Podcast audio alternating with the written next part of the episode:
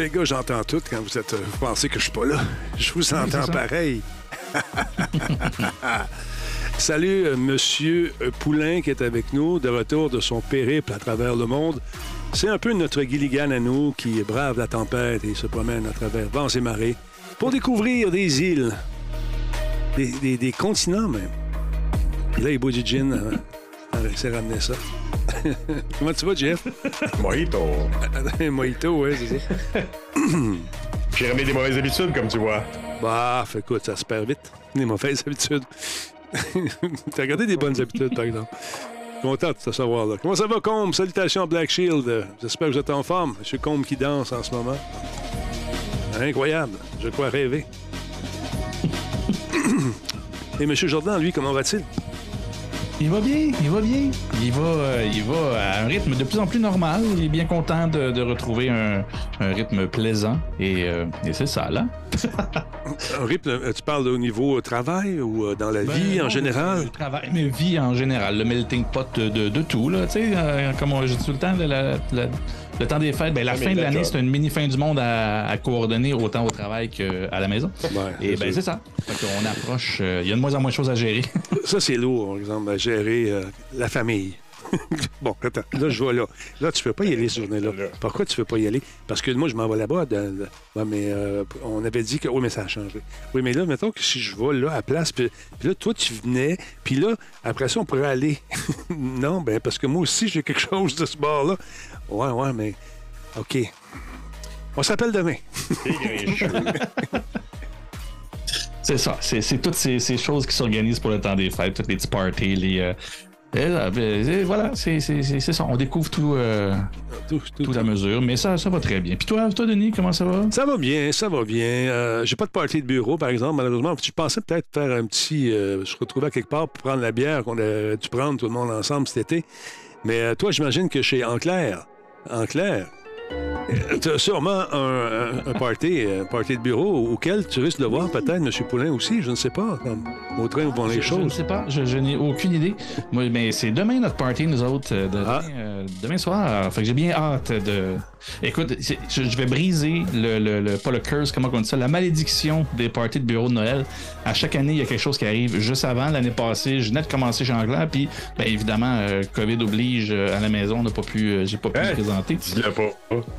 Fait que euh, c'est ça, non, moi tout va bien, puis euh, le déni aide beaucoup aussi. Fait que je teste pas personne, on tous notre vie ici, mais c'est pas grave, j'y pas demain, non, c'est pas vrai. D'ailleurs, il y a Tout Black Shield. Black Shield qui m'a envoyé un message. Denis, une tempête de neige débutera vendredi soir et il continuera samedi. Ah, c'est le fun. Mon fils a une autre compétition internationale en fin de semaine. Tu vas pouvoir en fait profiter de ta pelle à roulette. Oui, ma pelle à roulette. Oui! Oui, oui, je vais faire une démonstration de la fameuse pelle à roulette. Je vais mettre une caméra dessus et vous allez voir comment on réussit à garder la forme en alliant plaisir et travail aux nécessités. Parce qu'on est trop cheap payer un déménageur. C'est plus ça. Aïe, aïe, aïe. Non, sinon, comment? Eh oui, il paraît que. J'ai hâte. Oui, j'ai hâte, Star Shield. Ça va être le fun de faire ça. Star Child, pardon. Bonjour, Akido. On a un loup-garou dans la place. Salutations. Bienvenue chez vous, mes chers amis. Kafka le clown, salutations. Matsai, allô? Euh, qui est là à part ça ce soir? Euh, Manifestez-vous. Oui, un shovel stream, pourquoi pas? Ou un stream, euh, une diffusion de pelletage. Pendant le pelletage. Non, aucun lien. J'essaie de faire un lien. là. Oh mon Dieu! Hein? J'ai vu Denis pas réussir à faire un lien. Euh, C'est rare. C'est rare, tu me diras. Écoute, c'est jamais arrivé. Non, exactement. Il est 20h03, mesdames et messieurs. On va partir ça, ce show-là, lentement, mais sûrement. Stand by, tout le monde. Attention, la 2, on prend la 3, la 4, la 5, on divise par 2, mon le temps qui fait dehors, puis on pêche piton. Attention maintenant au message qui s'adresse aux développeurs de jeux. Vous aimeriez gagner la 9e édition du concours Catapulte? Il faut s'inscrire. L'adresse est simple, c'est catapultequebec.ca. Tous les détails sont là-dessus. Allez lire. 100 000 à gagner, c'est ce qu'on vous offre. 50 000 en cash et un autre 50 000 en accompagnement par des spécialistes du milieu. La date limite pour vous inscrire, c'est le 3 février. Dépêchez-vous, j'ai très hâte de jouer à votre nouveau jeu. Bonne chance. Catapulte, le programme d'accélération pour les studios indépendants du Québec. Radio Talbot est rendu possible grâce à ses partenaires d'exception. Intel. Alienware. Solotech. Coveo. Les cafés Level Up. Zoom It Skins. Voice Me Up. Et PQM.net.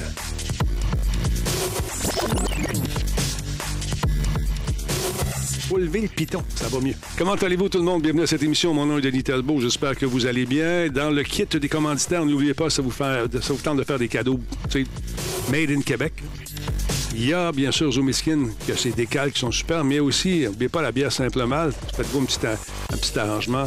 Ça paraît toujours bien. Les gens aiment ça. Et parlant de gens, ils sont là, les trois, nous autres, c'est-à-dire moi, toi et Jordan, et Jordan, toi et moi, avec le retour de M. Poulain. Comment ça va, M. Poulain? T'as mis ton micro en mute, hein, toi aussi, hein, c'est Eh ça? oui, c'est ça. Ton micro est à mute. hein. Ma voix est restée dans les Europes, moi. cher.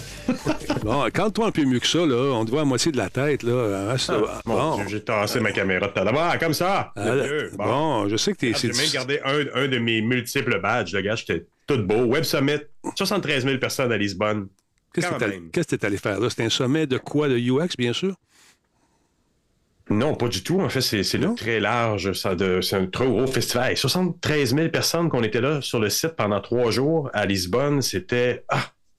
Lisbonne est une ville magnifique. Euh, en passant, essayez pas de faire du vélo parce que vous allez faire une crise cardiaque. C'est- Il y, a- il y a des pentes partout. Ça monte, ça descend. C'est incroyable. J'ai essayé même un vélo électrique. Je pensais que le vélo allait, allait mourir en dessous de moi. Puis non! Denis Talbot, je suis pas gros.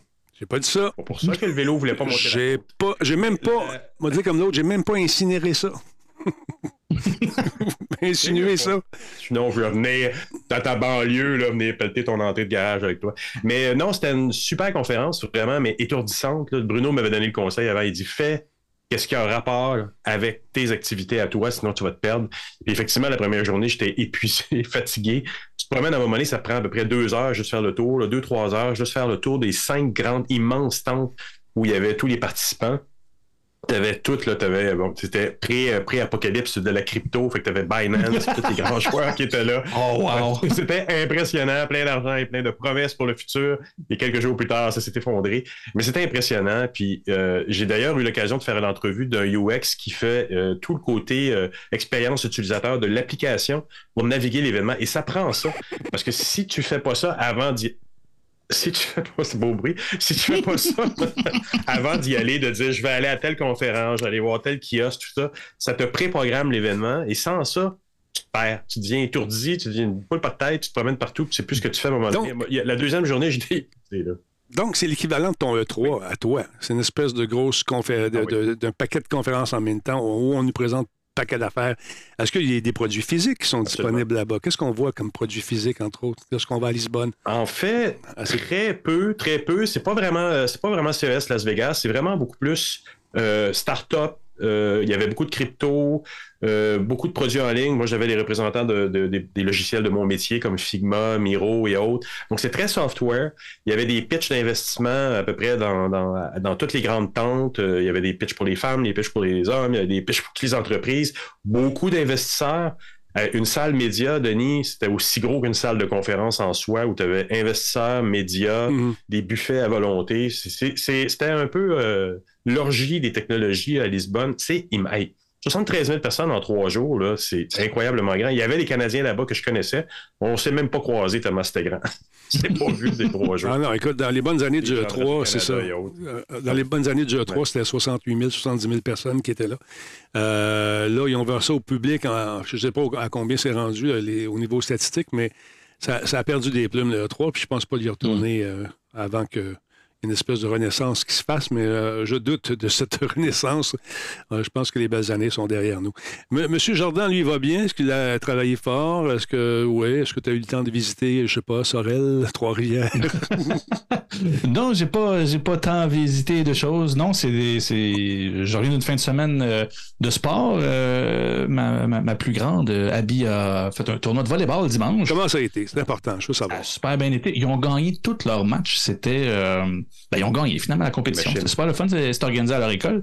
Euh, donc voilà, c'était déjà un beau- très beau dimanche victorieux pour la famille Chénard. Euh, et euh, samedi, qu'est-ce qu'on avait fait samedi? Je m'en souviens même plus. J'ai pas cette mémoire-là. J'ai trop de choses qui se passent en même temps. Mais c'est ça. C'est des fins de semaine de, de, de, de ce style-là qui fait que ben, les, les semaines passent vite. Puis il me semble que ça fait pas si longtemps que j'avais fait mon setup pour faire l'émission. Puis ben c'est ça, c'est à refaire déjà. Écoute, je te comprends très bien. Chez les Talbots, une autre compétition internationale en fin de semaine, euh, septembre, venir faire un tour voir ça. Je pense que ça va coûter 5 piastres pour le club, euh, pour euh, l'argent ira au club. Euh, c'est, ça s'appelle Camo Invi. C'est au centre Claude Robillard. C'est des athlètes qui arrivent d'un peu partout à travers le monde, qui sont invités par Camo pour venir affronter les, les espoirs canadiens. Fait que TQ va être là encore une fois cette semaine. Puis euh, en fin de semaine, il va y avoir plein de plongeons. Puis euh, c'est l'occasion où on essaie de faire beaucoup de trucs également, des plongeons qui ne sont pas nécessairement dans la liste habituelle. On, est, on les pratique là, on les essaie. Puis on regarde aussi comment ça- on se compare par rapport aux autres. Fait que c'est deux, deux internationales en moins de deux semaines. Euh, je ne sais pas comment il fait. Je sais pas comment. C'est lui qui veut y aller en plus. C'est lui qui veut y aller. non, il aime ça, tant mieux. C'est ça, ben exactement. C'est un effort, mais quand t'aimes ça, je dire, c'est- une drive, là, t'as envie fils. retourner. Exactement. Je suis bien content. Euh, sinon, euh, salutations aux gens qui sont dans le chat en ce moment. On m'a demandé hier si j'avais joué, à, comment il s'appelle, le jeu qui est disponible. Voyons, j'ai un blanc, j'ai un trou. Il y a un nouveau jeu qui vient de sortir, c'est très coloré, avec des armes en poisson. Dites-moi le titre. euh, Oui. euh, non, toi, toi- non, toi, tu ne sais pas, je sais, c'est pas... J'ai juste Alf quelque chose. Hein? C'est avec le créateur de, de, de Eye on Life. Morty, là. Eye on Life. Ça, High on Life. C'est ça. Je vais jouer à ça. euh, Je vais essayer ça. Ça a l'air d'être pas mal cool. Et sinon, ça a été encore une fois hier une soirée assez relax. On a fini ça tôt. Je me suis chicané avec Laurent. Grosse chicane. C'est incroyable. Les gens m'ont écrit. T'es en chicane pour le vrai? Parce qu'à la fin du show, j'ai dit des Chris. Mais, euh, mais ça fait avec amour. Tu sais, on, on, on s'aime Oui, beaucoup. oui. C'est- C'était des Ça te fait plus mal à toi qu'à. J'ai entendu l'émission, c'était un ton sympathique. Ben voilà. C'est ça. Mais les gens. euh, beaucoup- Rien d'anormal sur votre, vos échanges habituels étaient respectés. Exactement. Mais sais-tu qu'il y a des gens qui sont pe- peut-être euh, au, au premier degré euh, souvent. Ils oublient que dans la vie, il y a plus qu'un degré. Dans mon cas, des fois, il y en a 5, 6. Ça va loin. Ça va loin. Euh, ouais, le jeu de Rick et Morty, effectivement, merci de ces réponses. Je viens de finir une session vraiment cool, ce jeu. J'y retourne après le show. c'était un, oui, c'était un Christ ton camp d'amour, nous me dit-on. Oui, effectivement. C'est ça. Voilà, c'est bien dit, ça. Parlons d'un petit peu de ce qui se passe dans le niveau de l'actualité. On va commencer avec euh, notre ami Jordan ce soir. Il y a Apple qui envisage de permettre aux utilisateurs d'installer des magasins euh, d'applications qui arrivent d'ailleurs. Des applications. Ben, Est-ce que pense, en, envisage à faire ça ou ils ont été obligés de le faire en Europe et ils vont l'étendre partout? Je sais pas. Hein? C'est un peu des deux. C'est-à-dire qu'on sait qu'en Europe, il y a le, de, de tout- en fait, toutes les lois, je ne vais pas les nommer, il y en a plusieurs, le, le- le- DMA, le GDPR, bref, une quantité de choses qui fait que ben ils l'ont un petit peu, ils ont, ils ont la vis un petit peu plus serré, les différentes euh, big tech, les grosses entreprises technologiques euh, en Europe. Et euh, ben c'est pas seulement des lois en apparence qui avaient te donné des délais pour pardon, éventuellement se, se, se conformer à ces lois-là, dont des lois qui prennent en considération ben, le, le, droit, non seulement le droit, mais le devoir de laisser de la place à la compétition. Euh, on sait qu'Apple n'aime pas ça euh, et le App Store était cette, cette icône même du monopole, c'est-à-dire que tu ne peux rien installer sur ton iPhone sauf en passant par le fameux App Store de Apple. Tu ne peux pas rien vendre sur le iPhone si tu ne passes pas par ce magasin-là. Bref, Apple s'est toujours défendu et je dirais pour, pour 50% de, de son argumentaire, je le comprends, c'est-à-dire ce sont ses appareils. Apple a toujours été quelqu'un qui protégeait l'expérience de ses appareils et ben, en voulant le protéger, ben, tu veux éviter de, de, de, télécharger ou de permettre aux gens de faire n'importe quoi avec l'appareil en question. Mais il reste qu'il y a un moment donné un niveau de compétition qui, qui est juste malsain, ben, compétition qui n'existe pas finalement. Et là, ben, ce qui est obligé de faire euh, d'ici 2024, en fait, au courant de l'année 2024, ça va être de permettre à tout détenteur d'iPhone de pouvoir télécharger des, informa- euh, des informations, des applications à partir de d'autres euh, App Store, de d'autres magasins en ligne pour euh, acheter des applications et les installer sur le iPhone. D'ailleurs, excuse-moi deux secondes, c'est que les puristes, les vrais de vrais, les fans d'Apple disent oui, mais, maintenant, vous allez mettre à risque mes données personnelles. On voit ce qui arrive avec Android. C'est l'excuse. hein. Bon, OK, on va bannir ça, s'il vous plaît.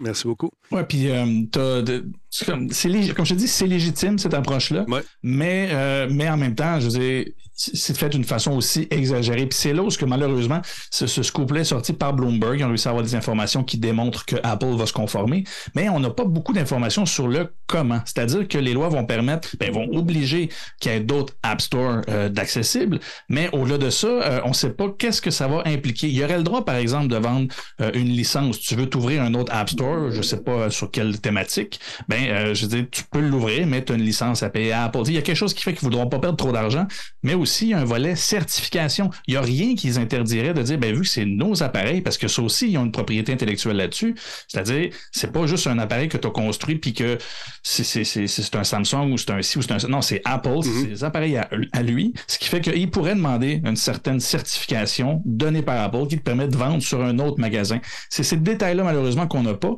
mais qui, euh, aux dernières nouvelles, vont, pardon, vont être prêtes et vont être implantées à partir de euh, iOS 17. Donc ça, c'est un gros morceau. Mais ce qui m'a beaucoup impressionné là-dedans, puis c'est là où j'ai hâte, encore une fois, d'avoir plus de détails, c'est ce qu'ils appelle le side loading d'application, c'est-à-dire d'aller sur un site web et à partir du site web, de télécharger directement ton application sur ton téléphone. On peut le faire avec les Android, on peut pas faire ça du tout sur Apple. Quand tu es sur un site avec ton téléphone, ton iPhone, ben, tu cliques sur télécharger l'application, tu t'en vas automatiquement dans, la- dans le App Store et tu télécharges à partir de là. Ben ça, ils pourront plus obliger les gens à faire ça. Tu pourrais être sur un site XY, cliquer sur télécharger l'application iPhone et tu le téléchargerais à même les serveurs de, ce site web-là, finalement. Ce qui fait que là, le contrôle, c'est une grosse perte de contrôle pour Apple. Et là, ça, on n'a pas d'informations non plus comment qu'ils voudraient probablement avoir encore, une fois un certain contrôle là-dessus. C'est sûr que ça va ouvrir les portes euh, au piratage, mais en même temps, je veux dire, on l'a vu, App Store est pas magique non plus. Il y a d'autres façons de contourner. Il y a toujours eu des trucs Mm. euh, à, à nettoyer. Donc, c'est juste que, ben, c'est ça. Il va devoir, il va- il va devoir sévir autrement. On ne sait pas de quelle façon encore. C'est quand même une grosse nouvelle. Et là, présentement, c'est juste en Europe. C'est là aussi que j'aime le. J'ai hâte de voir ce que ça va impliquer pour l'avenir. Parce que présentement, l'Europe n'est pas. un- C'est un gros marché, mais pas tant que ça pour Apple. C'est-à-dire que sur les. euh, je pense que. Écoute, je n'ai pas les chiffres là, sous les yeux.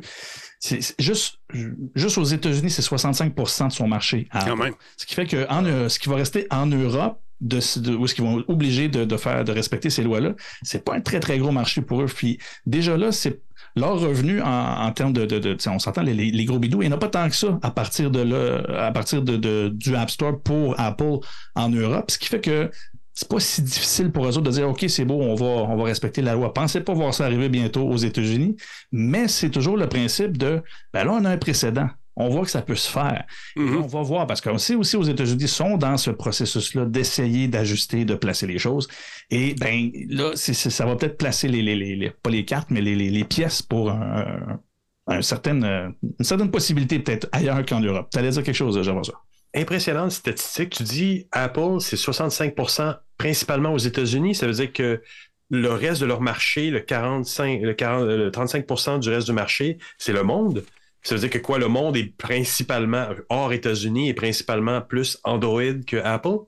Ben, comme je te dis, là, je l'ai dit out of nowhere, c'est-à-dire que j'ai donné les chiffres et je c'est une pratique tellement pas journalistique, je m'en excuse, mais c'est la majorité de ses revenus. Est-ce que c'est 65, est-ce que c'est un peu moins? Je vous avouerai, s'il y en a qui peuvent le trouver, là, il- pas mal toutes les nouvelles en parlaient, je l'ai juste pas sous les yeux.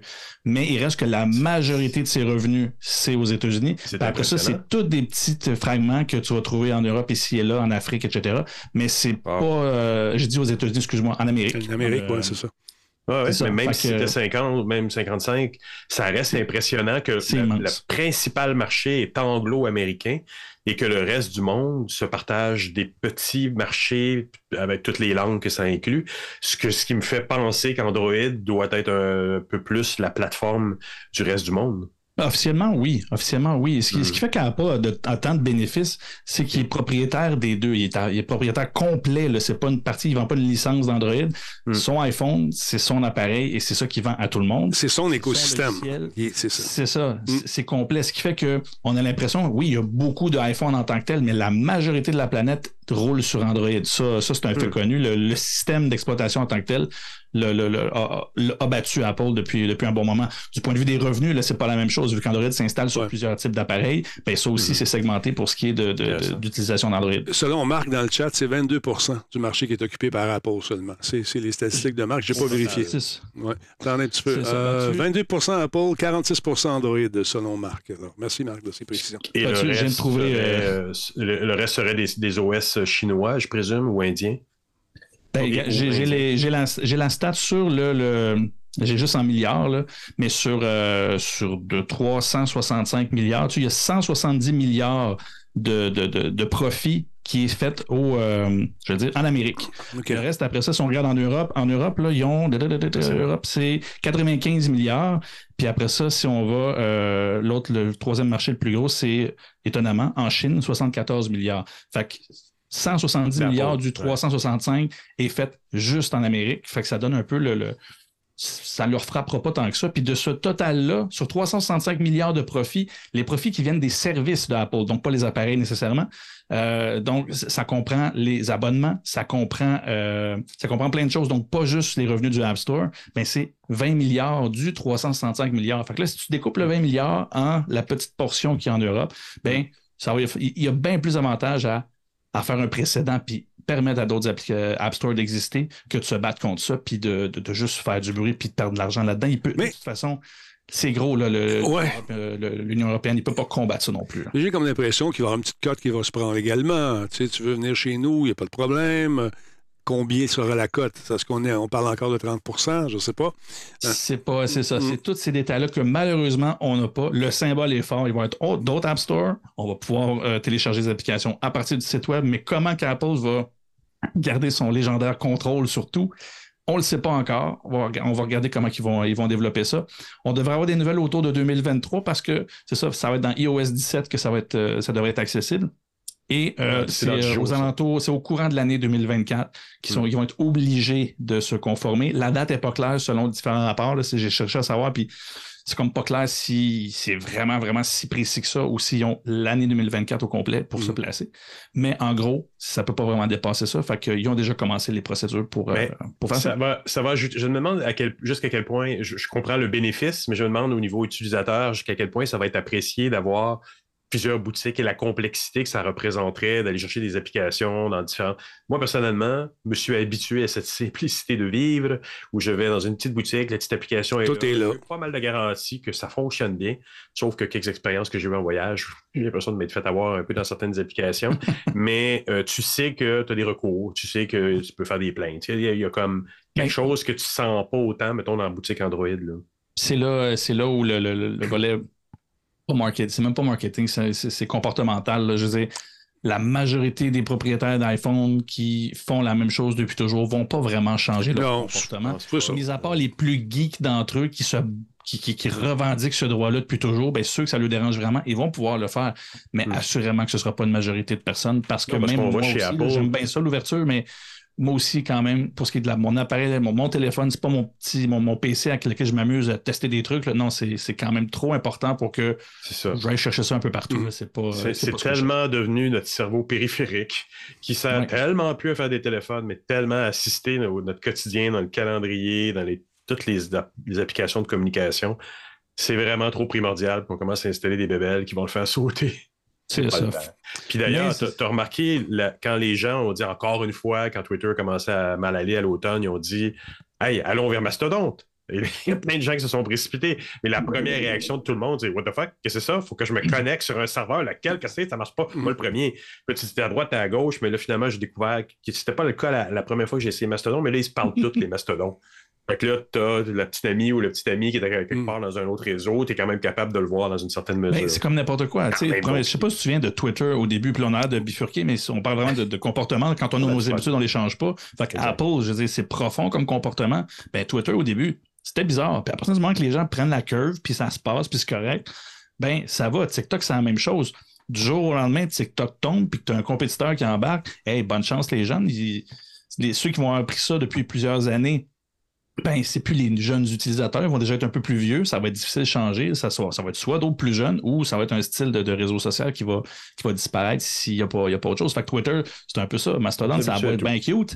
Et, ben non, c'est des, c'est des habitudes à changer, c'est pas la même game. Fait que Apple joue beaucoup là-dessus et, à mon avis, Ouais. va avoir raison. C'est-à-dire que on veut conserver une de la meilleure expérience avec nos téléphones au prix qui coûte en cette heure d'autant plus. Ah, c'est fou, Fait là. que non, euh, c'est assurément qu'il n'y a pas grand-chose à perdre là-dedans. Mais j'ai hâte de voir ce que ça va donner parce qu'il y, a les, euh, il y a beaucoup de. Il y a beaucoup de grogne en ce moment. Les gens qui ont leurs habitudes euh, ont bien peur de se faire infecter, mais on va voir ce que ça va donner. Connaissant Apple, ils ne laisseront pas ça aller aussi facilement. Il va y avoir des, euh, des chiens de garde pour vérifier l'intégralité des- de toutes les options qui euh, vont être offertes, à moins qu'on s'en lave les mains puis qu'on fasse juste un transfert. Dire, Regarde, OK, nous autres, euh, on te donne la chance de vendre chez nous, mais tu vas le télécharger ailleurs. Puis ce que tu télécharges à partir de ce moment-là, ça devient ta responsabilité, puis nous autres, on s'en lave les mains. Est-ce qu'ils peuvent faire ça? Je ne suis pas sûr. Oh oui, Ben, assurément. mm. Assurément. C'est, eux autres, ils vont- c'est, c'est comme un volet de garantie. En fait, les Mac le font déjà quand tu télécharges quelque chose de- depuis un site web. Tu as un pop-up qui te dit Hum, Tu as téléchargé cette application de l'Internet. Voulez-vous vraiment l'ouvrir? Puis si tu dis oui, puis ça chie, on va pas voir Apple parce que quand il va voir les logs, il va te dire ben, Désolé, tu as téléchargé une cochonnerie, c'est pas de notre faute. Ben bon, c'est toute la garantie de tout ton iPhone qui sera peut-être plus valide non plus. Pas juste l'application que tu as installée là, mais là, ils vont dire si tu t'es fait voler des datas sur l'autre application à côté, c'est à cause que tu as fait ça avec toute ta garantie totale. Nous, on n'a plus de responsabilité. Voilà. c'est bien possible. non, Ils propriétaires, fait qu'ils ont le droit de mettre les conditions qu'ils veulent. Ouais. Exactement. Merci beaucoup à Michos euh, qui vient de faire un resub 22e mois avec, avec nous. Il y a Vicus qui vient de se joindre à nous et Malakim également.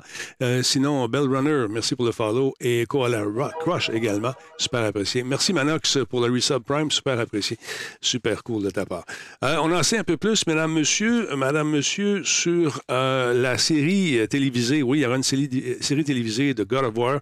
Euh, sur Amazon qui va être diffusée. Donc, Amazon a donné son feu vert euh, pour cette fameuse. Oh, pendant un petit peu, on va mettre un hold là-dessus. Jeu sérieux vient de nous faire un raid. Attends un peu, on va aller voir ça tout de suite.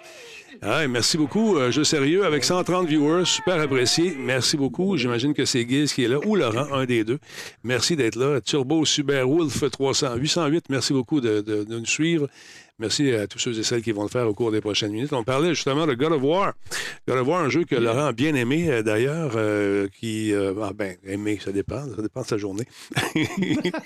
Euh, donc, la série va suivre, cette série télévisée suivra les éléments de- du reboot de la série qui est parue en jeu vidéo en 2018. Donc, c'est intéressant. De nouveaux détails sur cette série ont été confirmés officiellement euh, par Amazon aujourd'hui. Donc, elle est en développement depuis mars, euh, adaptée pour la télévision par le showrunner qui s'appelle Raph Judkins, qui a travaillé sur The Wheel of Time. Il travaille avec les scénaristes Mark Fergus et Hawk Osby, qui ont fait respectivement Children of Men, Iron Man et The Expanse. Donc, euh, tous les trois ont- sont également producteurs exécutifs de cette série. Et euh, ça- bien sûr il y a les gens de, Santa Monica Studio pour Sony qui vont être de la partie. C'est le cas de Yumi Yang qui va être là, euh, qui euh, également, son- elle a, amené son directeur créatif, Corey Barlog, et euh, le, big, le gros patron de PlayStation Production, un certain Assad Kizilibash, va être là également. Donc, euh, dans la description officielle de l'émission, il semblerait qu'on suive l'histoire du reboot de la série 2018 euh, qui s'est poursuivie euh, dans la suite de God of War Ragnarok récemment sorti. Donc, euh, lorsque sa femme bien-aimée meurt, Kratos se lance dans un dangereux voyage avec son fils. Euh, ils, ils sont séparés pour reprendre les cendres, ses cendres de cette fameuse dame. Euh, ils, doivent euh, ils doivent amener ses cendres au plus haut sommet. C'est la dernière volonté de sa femme. Intéressant. Donc, jetez, jetez un coup d'œil là-dessus. Euh, ça va être disponible bientôt. Et dans cette série, Kratos se rend compte que son voyage est une quête épique déguisée qui va le mettre à l'épreuve et mettre à l'épreuve les liens qu'il a avec son fils, obligé d'affronter avec lui de nouveaux dieux et des monstres assez incroyables. Tout ça pour sauver le destin du monde.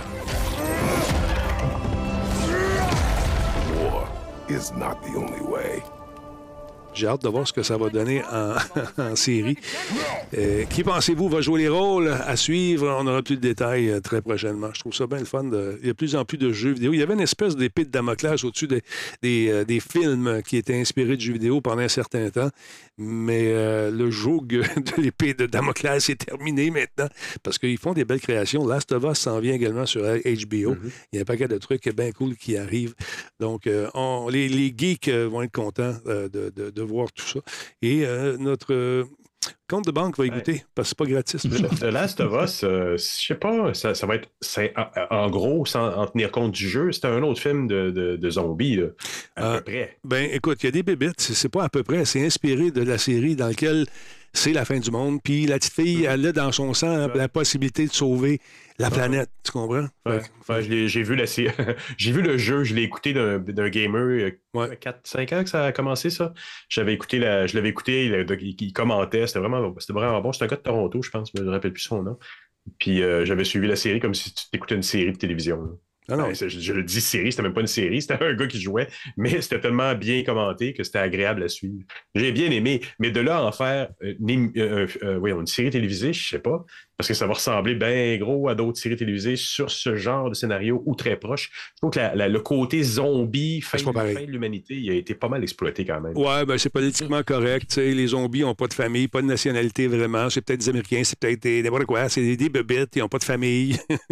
Bon, là, je pense que Jean-François, euh, ça, ça suffit, t'as dit assez de choses épouvantables pour ce soir. Là. ah non, les affaires des zombies, tu peux pas faire le tour de ça. Franchement, quelle vulgarité. Non. Sacrilège, JF, sacrilège. Non, mais écoute, si tu as joué au jeu un peu, tu, tu- c'est pas le même type de zombies, c'est Non. pas la même affaire. Non, je le sais, mais bon, c'est similaire, c'est une fin du monde. Par contre, les, les scènes de les scènes de ville, de fin du monde, fin du mondesque qu'on voyait dedans, c'était vraiment beau, impressionnant. Effectivement. Très, très, très bien fait comme série. J'avoue. c'est c'est là où j'arrête, parce que pour le reste, non, mais tu sais, quand tu as lu beaucoup de science-fiction dans ta vie, tu te Ouais. dis, Christy, il y a des choses qui seraient tellement plus intéressantes à mettre en série, à faire des choses tu sais, plus imaginatives que tourner autour de la fin du monde, puis un dude puis une dudette qui s'en vont sauver quelque chose, puis mettre. Ouais, je sais pas. Quelque part, c'est ça, aller chercher un peu plus loin. C'est le créatif qui parle. là. Le marketing a parlé plus Oui. fort. C'est une franchise Non, qui marche. mais- Tu prends le Non, nom, tu le gars, des livres, ça marche. Là, vous parlez en même temps. Non. Non. Non. On va sortir la fouette, les amis. Tu dis, JF, non. On prend pas des mauvaises habitudes, t'es revenu. Ah ouais. Et voilà. Tu disais donc, euh, monsieur, euh, monsieur, monsieur Ch- Chenard? Ah, mais je, je disais juste que tu as le volet créatif de la chose. Assurément qu'il y a plein de choses qui peuvent être faites. Mais là, faire découvrir une nouvelle franchise, les gens sont pas certains. Là, tu as The Last of Us, là, c'est rien de sorti, Ah. puis tout le monde veut le voir déjà. Mhm. Ben, kitching, kitching, kitching, kitching. C'est des momouneries d'investisseurs. Oh mon Dieu, tu vas loin. Tu vas loin. Des momouneries d'investisseurs. T'es pas un gamer d'abord, t'es pas un gamer. que les gens aiment ça. Ça, c'est comme quand on, pogne- on pogne une série puis on la, on la traite. On la traite jusqu'à la dernière goutte de lait parce qu'on se dit, oh, ben les gens aiment ça. Mais à un moment donné, tu sais, je, je regardais un, un extrait de, de, euh, voyons, le film avec Will Smith là, où les extraterrestres arrivent sur la Terre le 4th of July. Là. Puis après ça, tu as une deuxième, Ah. une troisième. Puis le vaisseau est tellement gros, là, en troisième ou le quatrième, qu'il prend la moitié de la planète. C'est crédible. Mais ça, à un moment donné, ah, il faut arrêter un peu de traire le, le sujet. C'est comme parce que les gens ont aimé l'autre avant. Non, franchement. Prenons des trucs comme, comme Denis Villeneuve fait avec, avec Dune. C'est osé. Il y a du monde qui se disait on ne on pourra pas refaire le film des années 80. Euh, C'est un, c'est un scénario qui n'est pas évident. Il a pris des risques, quelque chose qui est intéressant. Ouais. Contact qui était bon aussi. Mhm. part, là. Les risques sont beaucoup plus payants en général qu'on pense. Ouais, mais t'en parleras à crypto. va. Tout ce qui est risqué a une perte potentielle plus grande aussi. Par contre, là, c'est ce que je te dis, le volet marketing, je suis d'accord que c'est de la facilité. Puis je suis Ah le ouais. premier à le dire aussi, euh, c'est malsain rendu là parce que c'est de la paresse marketing. Là. Mais pour The Last of Us, je Voilà. je suis moins d'accord parce que pour vrai, c'est une belle histoire qui gagnerait à être fait avec des, des- des vrais acteurs et avoir une, une signature, un scénario euh, de, de série. Là, on s'entend, le jeu a un très beau scénario, mais c'est un jeu qui est construit autour d'une d'une jouabilité aussi. Fait que moi, je trouve que cela est justifié. Par contre, je te rejoins entièrement avec le fait que Christy, qu'on est tanné de siphonner toutes les franchises jusqu'à la moelle. Là. On, on- on a beaucoup de choses qu'on pourrait explorer, mais c'est ça, les investisseurs sont vraiment rendus beaucoup plus frileux. Bon, C'est des compagnies, les gars, là. Faut pas oublier ça. Ils sont là pour faire du cash aussi, là. T'as un trend qui marche. T'as un, t'as le plus- un des jeux Non, qui est non, le plus. mais ça- Attends une minute. Un des jeux qui est le plus attendu. Qui, qui, qui te propose une série télévisée sur un petit réseau qui a pas du tout d'expérience là-dedans, qui s'appelle Amazon. Fait que je sens encore une fois qu'il y a des investisseurs qui vont être très contents de passer au cash après puis dire Oh, mais c'est le fun. Hey, on fait une suite? c'est là que ça devient, ça devient un peu frustrant et je te comprends. Alors, Voilà. voilà. Vas-y, exprime-toi, c'est le Et- moment. et C'est un manque de courage, c'est de la peur. Ça, c'est tout ce qui est gestionnaire. Tu sais, les mots juste de gestionnaires qui ont peur de leur ombre. Tu connais ça, Denis? On en a tous croisé du monde comme ça. Puis ça ressemble, ça pue ça à un moment donné. C'est, hey, on l'a, on a. A quelqu'un a le courage à un moment donné d'en laisser passer un petit scénario original. Puis là, hey, ça pogne. Premier Terminator. Puis après ça, hey, on a fait minimum d'investissement, maximum de rendement. Mais après ce courage-là de réinvestir dans un jeune réalisateur qui a une idée, puis qu'on va, tu sais, on dirait que ça sort c'est douloureux, ça passe pas bien. Puis on a de la misère à aller là. Fait qu'on va vers les valeurs sûres, les valeurs qu'on pense qui vont fonctionner, mais dans le fond, ça fait une fois sur deux des navets, mais on continue à le faire, fouille-moi, alors que, comme je le disais en début de, en début de commentaire, Christy, quand on a des films, de- des livres de science-fiction qui ont, écrit, Ouais. qui ont été écrits avec des scénarios hallucinants, qui seraient, mettre- que c'est- qui seraient faisables d'être mis en scène avec des prémices incroyables. Euh, Il y en a des choses qui sont écrites dans la science-fiction. Bien plus que tous les conspirationnistes ont pu imaginer. Tout est là, là. Tout est dans la science-fiction. Il faut juste aller chercher le bon scénario, avoir les droits, puis avoir du courage un peu. Mais c'est vrai qu'il y a beaucoup de scénarios qui ont été créés pendant ces deux ans et demi-là. Euh, et même, euh, c'est plutôt l'inverse. On s'est inspiré de ce qu'on a déjà vu pour pondre ces dites euh, théories euh, qu'on va respecter. OK, d'accord? on, on va arrêter là. C'est toujours ça, dit hein, de, de façon, et c'est même pas sarcastique, là.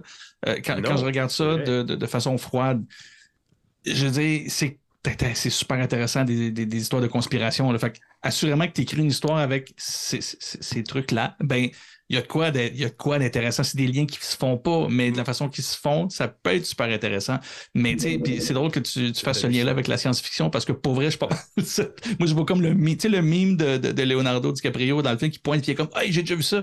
Ben, probablement qu'il y a beaucoup de gens qui ont participé à ces idées-là, qui regarderaient des ou liraient ces livres-là, puis feraient comme OK, j'ai rien inventé. Il y a un auteur qui a pensé à ça. puis Il m'a copié. écrire Une histoire qui se tient bien plus. Il m'a copié. c'est ça. Mais quand tu es le moindrement vieux d'un âge canonique comme moi et Denis, Wow, wow. que tu. J'entends des, j'ai entendu des trucs moi, dans, les, dans les cercles conspirationnistes sur le Space Program. là. Tu sais, t'as- Mhm. là, les États-Unis ont des, faux, ont des vaisseaux spatiaux dans l'espace, puis ils explorent, machin. Puis là, je me dis, qu'est-ce que ça ressemble à Stargate 1998-2002, quelque chose? C'est la même affaire. Puis ils ont des Stargate, puis ils vont sur Mars. Si bol, les boys, c'est Stargate, euh, Stargate Atlantis, tout ce qu'on a pu voir avant, tout est là, tout est là. Toute la série est racontée en ce moment, puis il y a des gens qui disent Moi, on va faire une conférence sérieuse sur l'ufologie puis le Secret Space Program des États-Unis.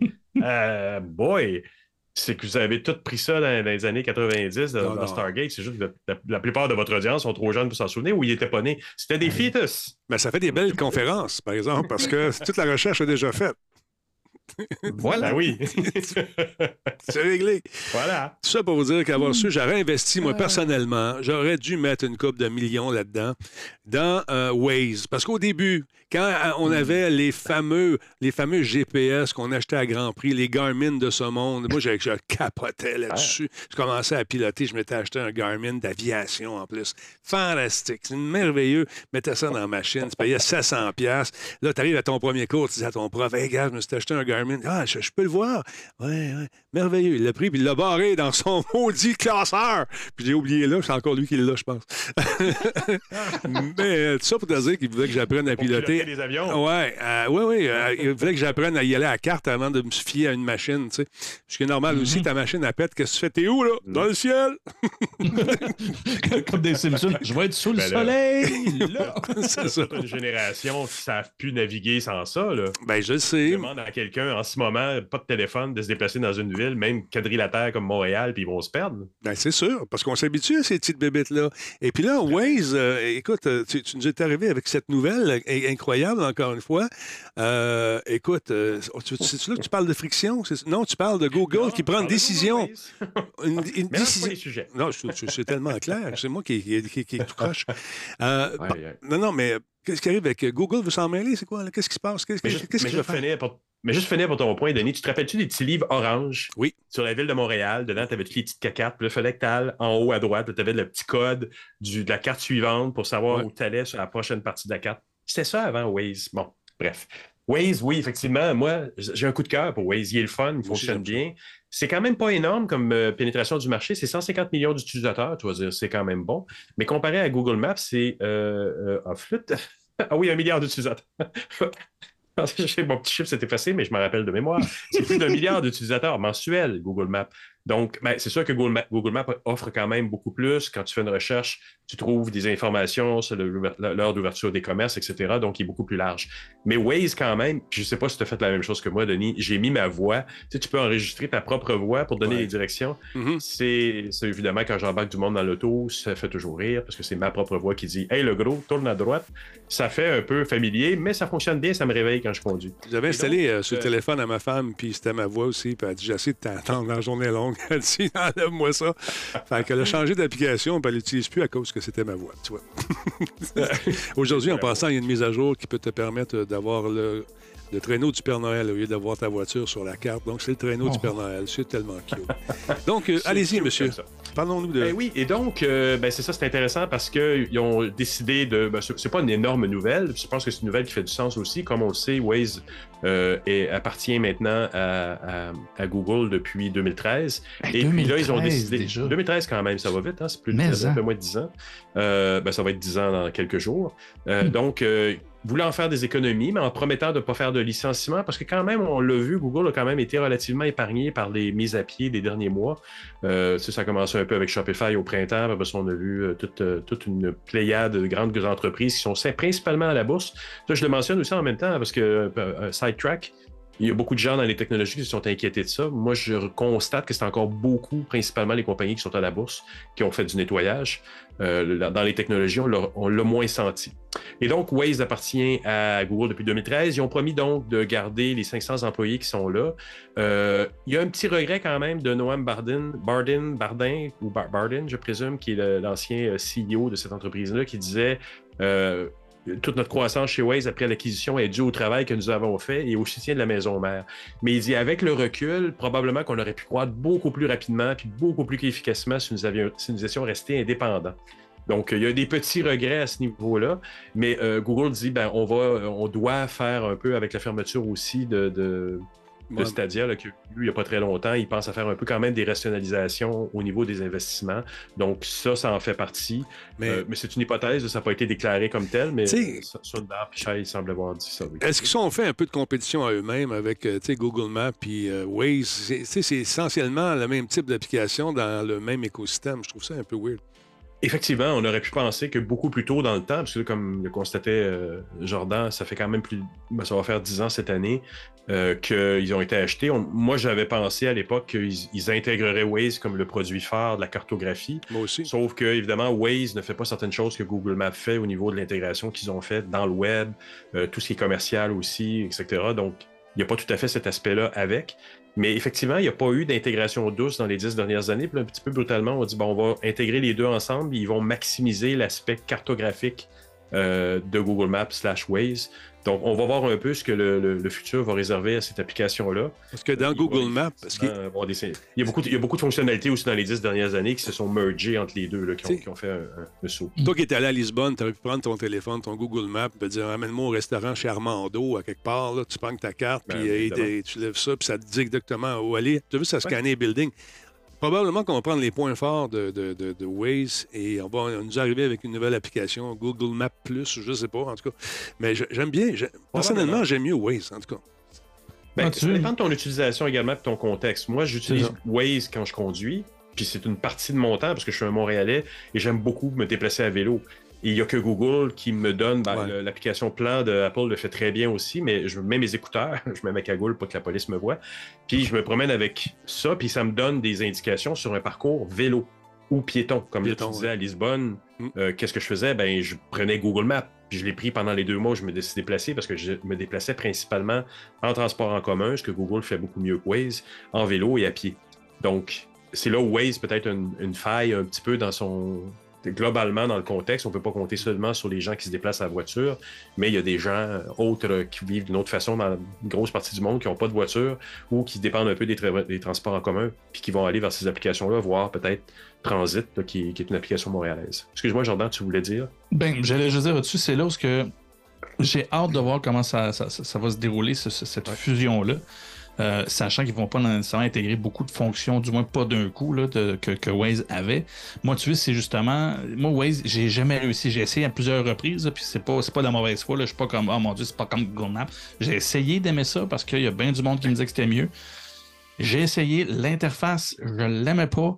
Euh, quand je conduisais, je, le trouvais dérangeant, toujours porté à. Tu tu- tu- es comme porté à vouloir signaler de quoi, ou genre, il y a un policier là, puis euh, qu'est-ce qu'il y a là, puis un radar, puis ah, ah, ah, Mais t'es pas obligé de le faire. Je conduis. Non, je suis pas obligé de le faire, mais mieux ça- pas ça non plus il- en conduisant. il y a de quoi, il y a de quoi que je trouvais dérangeant, tandis que Google Maps, très, très, très euh, sobre dans son approche euh, visuelle, Ouais. euh, moins Moins bébelle. ga- gamifié, moins bébelle, ouais. Pas que, pas que Waze était mal fait, je le trouvais beaucoup plus jeu, puis non, exact. c'est ça, j'ai pas réussi à accrocher là-dessus, puis c'est probablement juste un hasard parce que mon expérience ressemble pas du tout à ceux que je connais qui l'utilisent. Mais avec Waze, je l'ai utilisé un bon 7-8 fois, puis une fois, il m'a pas fait rentrer d'une place nowhere. J'ai toujours pogné un détour que j'étais comme, OK, je suis dans un cul-de-sac, qu'est-ce que je fais ici? Waze ouais? m'a toujours amené à mauvaise place, sauf une Ah, fois. ben pas moi, vois-tu? moi, j'ai fait non. Non, Ben, c'est ça. plus, au c'est- Moi, tu contraire. le, le monde à qui je parle, c'est l'inverse. C'est Google Maps Ouais. qui les amenait ailleurs. Puis Ouais. J'étais comme, ouais, ben en tout Ah, cas, non, Google, c'est il pas m'a- les pas erreurs, dit- mais la, la finesse de l'algorithme de Waze. Bon, regarde, peut-être quelqu'un va dire que c'est le même, mais dans Waze, je, puis j'ai souvent l'impression de suivre des autres utilisateurs de Waze parce qu'on se ramasse dans des petites rues, euh, puis qui, qui nous font contourner. Ben, ça, c'est un des gros problèmes de, de- de ce genre d'application-là pour ceux qui veulent une qualité de vie dans des rues secondaires, dans des grandes villes comme Montréal. À un moment donné, ça devient des voies de détournement décidées par Waze. Elle est accessible, elle est là, tu respectes la limite, mais tu vas quand même faire ton temps au Mm. mieux. Et ça, euh, ça crée quand même euh, des modifications de la structure, du de la fluidité des rues euh, dans une ville comme Montréal. Mais au-delà de ça, pour moi, ça a toujours bien servi. Puis même des fois, je la pousse, l'application, je dis, OK, je ne suivrai pas le conseil que ça me donne là. Je vais tourner une Il recalcule que je pense être meilleur. Ouais. Il recalcule, mais je m'aperçois qu'il avait raison. Ben, c'est sûr. Vraiment, Puis te le dit en plus. puis-. Moi, écoute, il y avait une tempête de neige, alors que mon fils faisait du plongeon à brassard. Euh, tout est bloqué, il y a des, des pelles dans les rues qui ramassent la neige. Il fallait aller à brassard à partir de bon de- d'où j'habite, là, vers Longueuil. Donc, ils nous avaient prendre des petites rues, seulement des petites rues, et je suis arrivé en arrière de la piscine, endroit où j'avais jamais mis les pieds avant. Tu sais, on passe pas par en arrière. Là, je, je t'arrive dans un stationnement. Puis là, j'ai dit, c'est quoi ce bâtisse-là? Mon fils je, je sais pas. Et là, Je sais pas. Là, je regarde, ça semble être ici. Mais père, on n'a jamais vu ces portes-là. On était perdus, bien dur. Puis j'ai roulé dans le stationnement pour se rendre compte qu'on était derrière la piscine. Puis je me demande Eh pas ben, comment je me oui, suis fait. ton pour- ami. C'est ça, c'est ça. Même chose avec la circulation en ce moment avec le pont Jacques-Cartier qui est souvent très achalandé parce que le tunnel est fermé. À un moment donné, je reçois une notice. Prenez le, le- le tunnel Ville-Marie. Ah, le tunnel. euh, euh, voyons. Le tunnel euh. Hippo- ouais, Hippolyte. Euh, J'ai dit, OK, euh, il me semble que je- mon instinct me disait de ne pas passer là. Écoute, ça m'a pris 32 minutes au lieu d'une heure. fait que lui, il m'a envoyé là-bas. Puis c'était- tout était respecté, les malgré temps, les constructions. malgré les constructions. Et ça, que- ça, c'est pour avoir, ouais, et pour avoir été à la ville, la ville n'a pas l'intention de faire une application routière Non. parce qu'ils savent que Google le fait mieux. Et toutes les informations de travaux, tous les travaux qui sont programmés sur la ville de Montréal sont transmis une fois par jour, si je ne m'abuse, chez Google.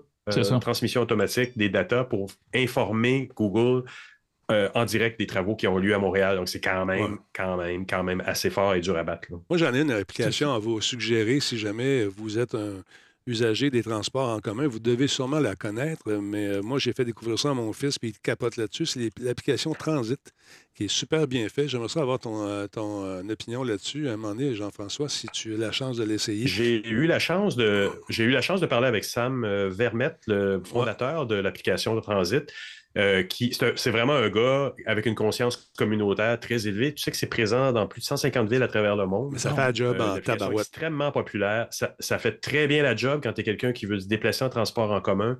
C'est impeccable. Moi, j'ai utilisé dans plusieurs villes à travers le monde dans mes déplacements. Quand tu n'es pas là, elle n'est pas là, puis tu le sens. Là. Ouais. Mais euh, autrement, euh, elle est vraiment bien fait. Puis ils font des efforts euh, assez importants aussi pour se connecter avec, par exemple, Uber quand ils pouvaient. Je ne sais pas s'ils l'ont encore. Oui, Il y encore. avait euh, ici à Montréal maintenant, il y a, il y a une coop là, qui, qui, qui offre ses services à travers, à travers ça. Donc, ils font des gros efforts locaux pour s'investir au niveau, au niveau des, des infrastructures que les villes ont. C'est vraiment, vraiment bien fait. Moi, je l'aime beaucoup, cette application-là. Mais surtout, tu sais, quand tu sais qu'il y a une mission sociale derrière, Ouais. le gars, il croit Mhm. vraiment. Là, Mais C'est c'est bien fait, parce que moi, j'ai un arrêt d'autobus euh, qui Oui. est pas loin de la maison. Et euh, là, c'est marqué Vous devriez sortir maintenant. Le temps- il calcule le temps Mm. pour te rendre à l'arrêt, puis l'autobus arrive. Pam, c'est là, c'est incroyable. Puis quand il fait Wow. froid dehors, là. Puis euh, au lieu d'être, ça, t'es pas sûr, t'es sur le coin de la rue, mais tu penses cette affaire-là. Puis quand il y, a, il y a un arrêt qui est déplacé, ben, tu reçois une, une notification. L'arrêt au coin de telle rue, telle rue a été déplacé à tel coin. Veuillez prévoir tant de minutes de plus. ou 30. Tu sais, puis C'est, c'est super le fun. Vous allez où? Vous voulez arriver vers quelle heure? Partez maintenant. Tu sais, c'est, c'est, ça, Waze le fait aussi. Fait que c'est bien fait. Donc, jetez un coup d'œil là-dessus. Ça s'appelle Transit. Et puis, euh, je pense que c'est encore gratuit. Je ne sais pas si c'est, payant. Il y a une partie qui est payante, que j'ai vu qui était devenue payante dedans pour avoir des informations supplémentaires sur certaines choses, mais je l'ai pas, euh, je ne suis pas tombé dans le service payant. Mais oui, il y a il y a une partie qui est payante, mais la base est gratuite pour tout le monde. Très pratique pour euh, si vous avez des enfants qui vont venir à l'université ou au cégep à Montréal, là, Ah ouais, écoute. euh, installez-leur ça parce qu'ils ne peuvent pas se perdre. là. Exactement. Hey, je ne connaissais pas, merci. Ah, mais un coup d'œil là-dessus pour tes filles. tu hein, connaissais pas? Oui, oui, ah oui, ça, ça, ça vaut la peine. Merci Très, beaucoup à Dart Hugo euh, de suivre la chaîne. Merci beaucoup à Mathieu également pour le 450 bits. Whippet 3000, merci pour ton 48e mois avec nous. Tom Belly également, 34e mois. Turbo Cyberwolf, on l'a dit tantôt. Merci d'être là. Et encore un gros merci à Manox de, sa, euh, de son abonnement Prime et Michos, 22e mois avec nous, sans oublier Avicus. Merci énormément tout le monde d'être là.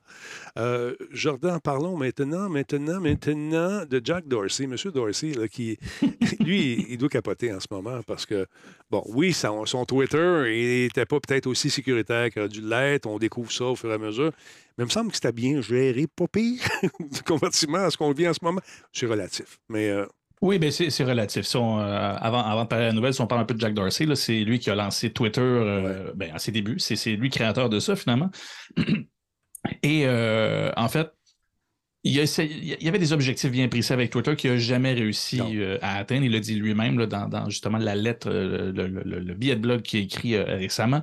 Et euh, ben, malgré tout, comme tu dis, oui, pas que c'est un mauvais gestionnaire, c'était non plus pas un. Il était pas mauvais ni bon. C'est-à-dire que c'est un, un idéaliste Ouais. et il était là pour ça. Puis à partir du moment que Twitter devenait assez gros pour devenir quelque chose avec un comité, puis une- un conseil d'administration, et etc., etc., euh, ben, à la bourse, ça a les qualités de ses défauts, c'est-à-dire, oui, tu fais rentrer de l'argent pour développer ce que tu veux, mais aussi, tu es redevable de beaucoup de choses, et ça, ben, ça, ça le dérangeait à la longue, ce qui fait que, ben, il était de plus en plus loin. En fait, ce qui était reproché dans les dernières années à Jack Dorsey, c'est qu'il était littéralement absent. Fait que c'était les gestionnaires, justement, ces gens qui manquent de courage, comme dit Jean-François, qui géraient le tout. Donc, c'était pas nécessairement mal géré, mais c'était sur le neutre pas mal, c'est-à-dire qu'il n'y avait pas tant d'innovation. On le Mm. sait, c'est, ça a toujours été le problème de Twitter.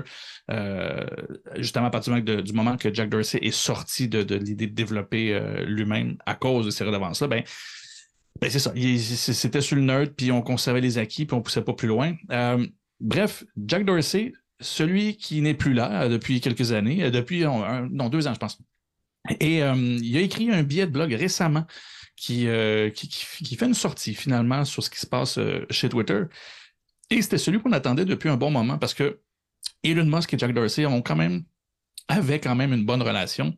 Ils étaient reconnus pour se connaître, s'admirer l'un l'autre, oui, puis je veux dire de. euh, Bref, ils étaient dans de bonne grâce l'un pour l'autre. Là, présentement, on s'entend, c'est pas la, la- la grosse joie. Jack Dorsey est dans d'autres projets présentement. Il y a son idée euh, qui s'appelle le Blue, Blue, Blue. Je me souviens plus quoi, je vais le chercher. Mais euh, il était Blue Sky. Voilà. Sky, puis- Et c'est son nouveau projet qui serait le, le- le- le réseau social des réseaux sociaux et qu'on passait en fait à ce serait ce, qu'il veut mettre sur pied serait l'équivalent d'un, d'un nouveau protocole qui serait juste de base pour l'Internet, un peu comme le HTTP Ouais. euh, l'a été euh, l'est maintenant en fait pour, pour l'Internet.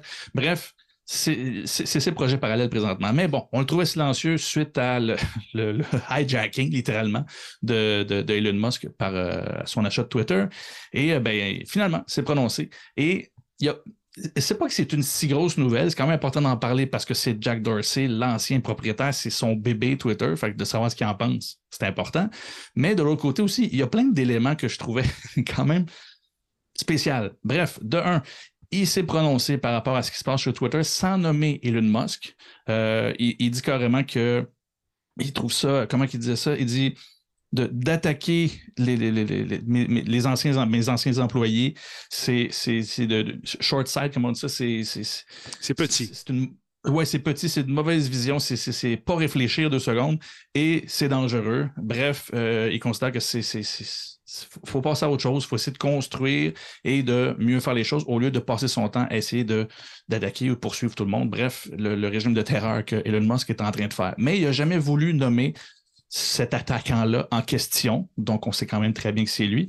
Mais euh, c'est pas mal comme ça qu'il s'est prononcé. Il n'en a pas vraiment dit plus que ça. Ce que j'ai trouvé aussi drôle là-dedans, c'est qu'il a commencé ça sur Twitter avec ce qu'on appelle les threads. Donc, tu peux écrire plusieurs tweets un après l'autre qui forment une, euh, un fil de discussion Ouais. euh, connecté, si on peut dire, que tu peux le suivre un après l'autre. Et après, après quelques, quelques tweets, il dit lui-même dans son, dans son tweet, il dit euh, I don't want to edit everything into euh, 280 caractères. Bref, il dit là, c'est pas vrai que je vais éditer tous mes tweets en 280 caractères jusqu'à la fin. Puis il passe à un blog. Tout simplement. C'est pas là qu'il a, dit qu'il voulait investir davantage aussi dans cette histoire qui s'appelle Signal.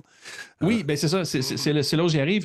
C'est là, il, il parle de ça, puis il faut que tu continues à le suivre sur le blog en question parce qu'il y avait quand même beaucoup de choses à dire. Et justement, c'est là, dans ce blog-là, qu'il revient sur le fait qu'il n'a jamais réussi à réaliser avec Twitter ce qu'il voulait faire. Il y avait des règles bien précises qu'il considérait qui étaient importantes, qu'il n'a pas réussi à imposer à Twitter comme il le voulait. Et il considère que Signal est la- la- l'application qui a réussi à le faire le mieux, dont une des choses principales, c'est-à-dire être résiliente face au contrôle, aux, aux tentatives de contrôle du gouvernement sur ces technologies-là. On le sait, Signal, c'est un système de messagerie numérique. Tu peux communiquer et c'est encrypté euh, bout en bout, donc euh, end-to-end encryption. Tu ne peux pas, euh, ni Signal, ni euh, n'importe qui qui essaie de suivre les discussions ou euh, eavesdrop qu'on appelle, d'écouter, de, de- d'essayer de se placer entre les deux interlocuteurs pour savoir ce qu'ils se disent. Tout est encrypté et c'est impossible aussi. Il n'y a pas de backdoor. C'est ce qu'ils disent. Jusqu'à maintenant, euh, ça, ça a toujours fait ses preuves. Et, no euh, ads, no tracker, no kidding. Euh, Ben, c'est ça. Mm. Et ils s'en font, euh, ils- ils sont non seulement fiers de ça, c'est bâti là-dessus. De la façon que c'est financé, les finances ne vont pas directement à Signal. Ils ont créé une fondation en parallèle pour un traitement de ces finances-là pour ne pas se retrouver en, euh, je vais le dire, en conflit d'intérêts. Bref, c'est quelque chose qui se veut sérieux et le protocole, bref, toute la technologie de Signal est aussi accessible. D'ailleurs, WhatsApp utilise le même système que Signal utilise pour encrypter ses discussions. Euh, mais évidemment, Signal, contrairement à WhatsApp, ne surveille pas ce que vous dites. Donc, euh, il y a, bref, il a investi, puis il investit littéralement comme un abonnement. Lui, il s'abonne littéralement à Signal à hauteur de 1 million de dollars par année. Il a annoncé ça comme ça dans son, euh, dans son billet. Il croit beaucoup euh, à ça. Fait que c'est ça, un petit abonnement annuel de 1 million. Ben, il y en a qui peuvent se permettre ça, dont Jack Dorsey. Fait que c'est c'est quand même une bonne nouvelle. Je crois beaucoup quand même à Signal. C'est un outil qui est utilisé beaucoup en journalisme. Il y a beaucoup de, de, de, de, hum, lanceurs d'alerte qui passent par ce système-là. C'est très utile. Bref, c'est en, lien avec ses, va- ses valeurs à Jack Dorsey, donc ça fonctionne.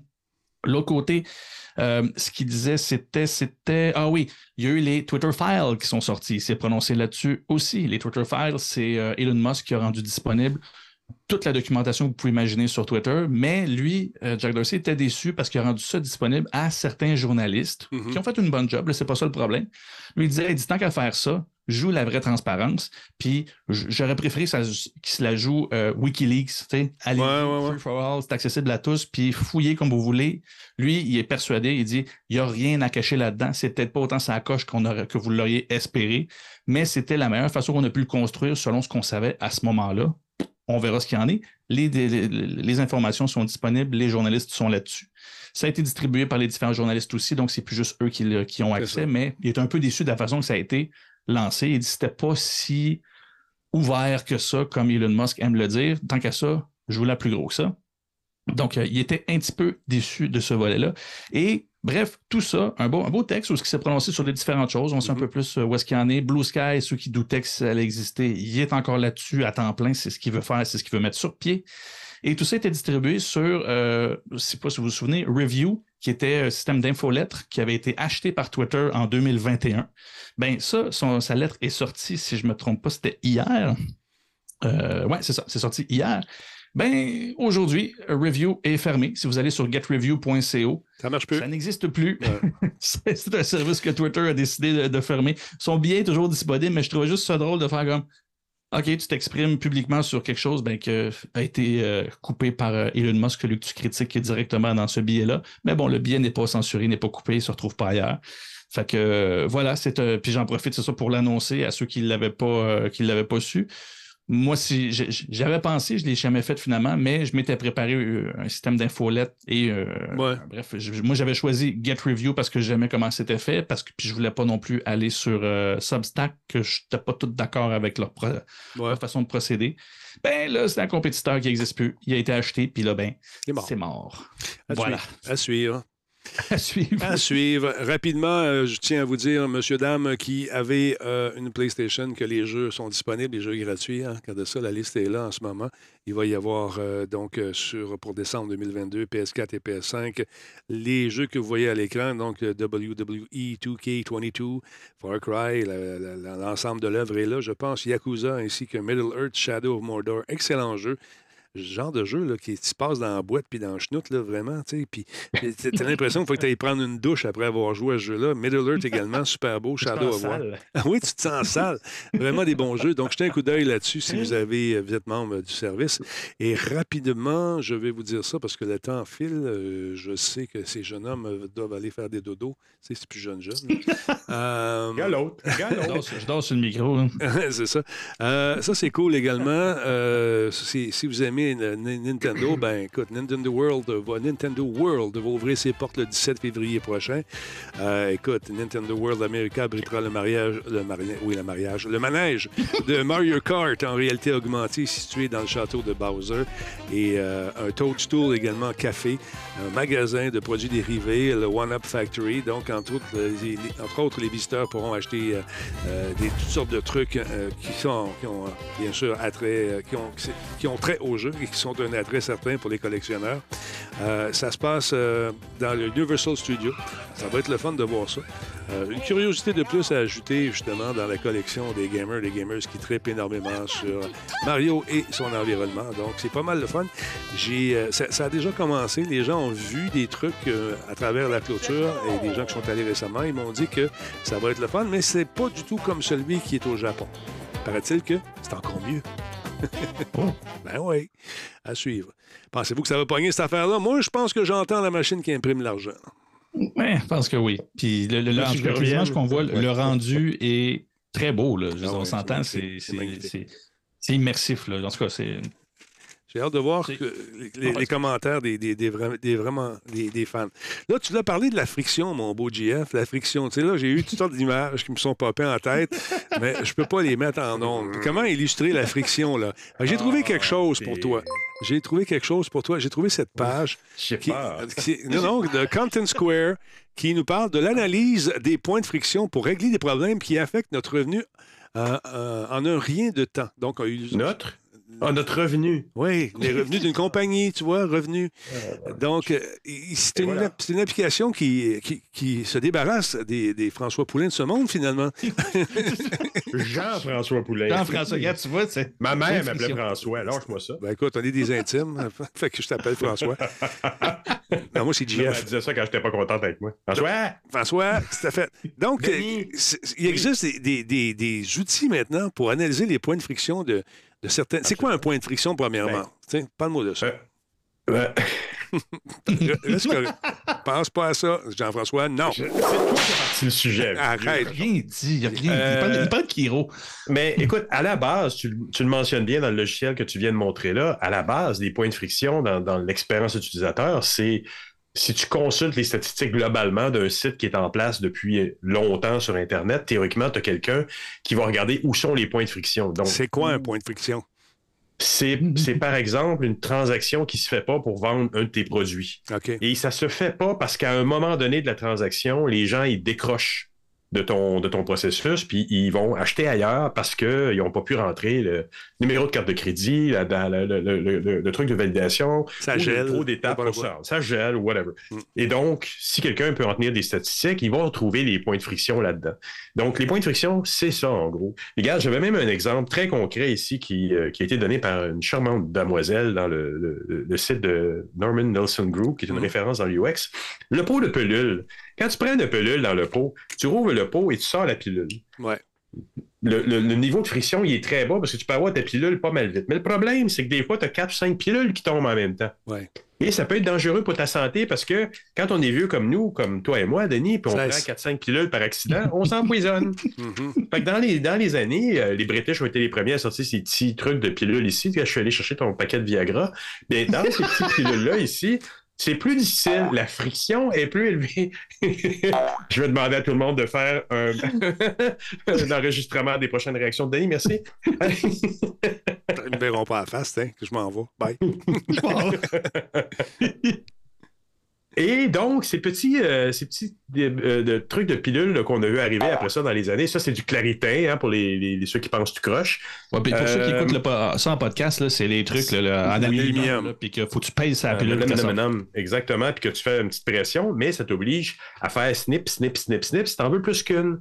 Donc, ils ont constaté en Angleterre que le, plus haut de- de- degré de friction que ça représentait euh, permettait aussi d'éviter beaucoup d'accidents. Euh, beaucoup de, de gens qui consommaient trop de médicaments par accident Mhm. euh, ont été diminués grâce à ce petit genre d'emballage-là. Donc, parfois, le fait de mettre de la friction peut causer l'exemple que tu donnais tout à l'heure et on veut à tout prix l'éviter parce qu'on est dans un processus commercial de vouloir embarquer des gens et acheter un produit. Mais dans d'autres cas, on peut vouloir utiliser ces patterns-là pour la sécurité des gens. Donc, on veut utiliser des petits paquets comme ça pour les gens qui écoutent le podcast. Je représente ici avec ma main le petit pilulier dans l'aluminium. Il remonte quelque chose pour les gars, il remonte en podcast. C'est bon, ça, ils l'ont tous vu. Pour tous nos amis camionneurs, je pense à vous. Je suis avec vous sur, le, sur, la, sur la route, messieurs. Mon Dieu, mon. Dieu, mon Dieu, mon Dieu. Donc, euh, parfois, est-ce qu'on peut rajouter de la friction par pur intérêt euh, de, de, euh, d'accomplissement pour l'utilisateur? Est-ce que Mais tu comprends ce que je veux dire? Comprend et tous nos amis camionneurs sont avec nous sur le podcast. On comprend qu'en ajoutant de la friction, on ajoute parfois du plaisir. Voilà. Et donc, Voilà. Oui, il y a des méthodes comme ça. Euh, on l'a vu. Moi, je l'ai vu dans les derniers mois. J'ai eu la chance de travailler avec nos amis de chez Fizz.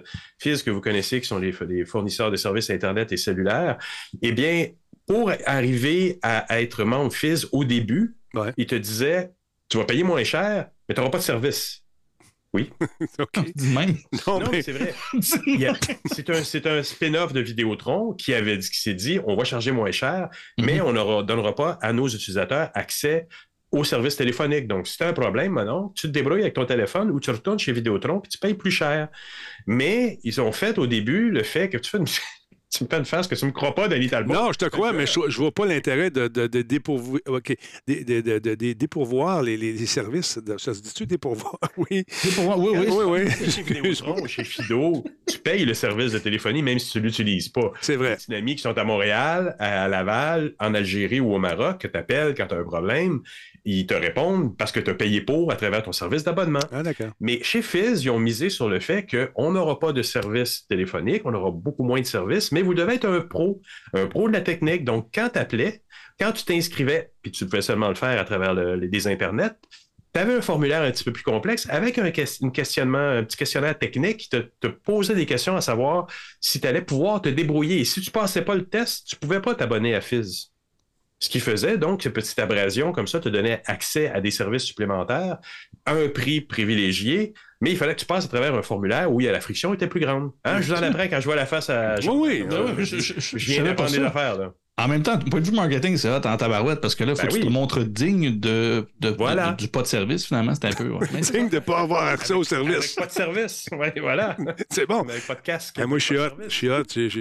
J'ai- pas de service, je suis Vidéotron. c'est ça, j'ai passé le test. J'ai passé le test.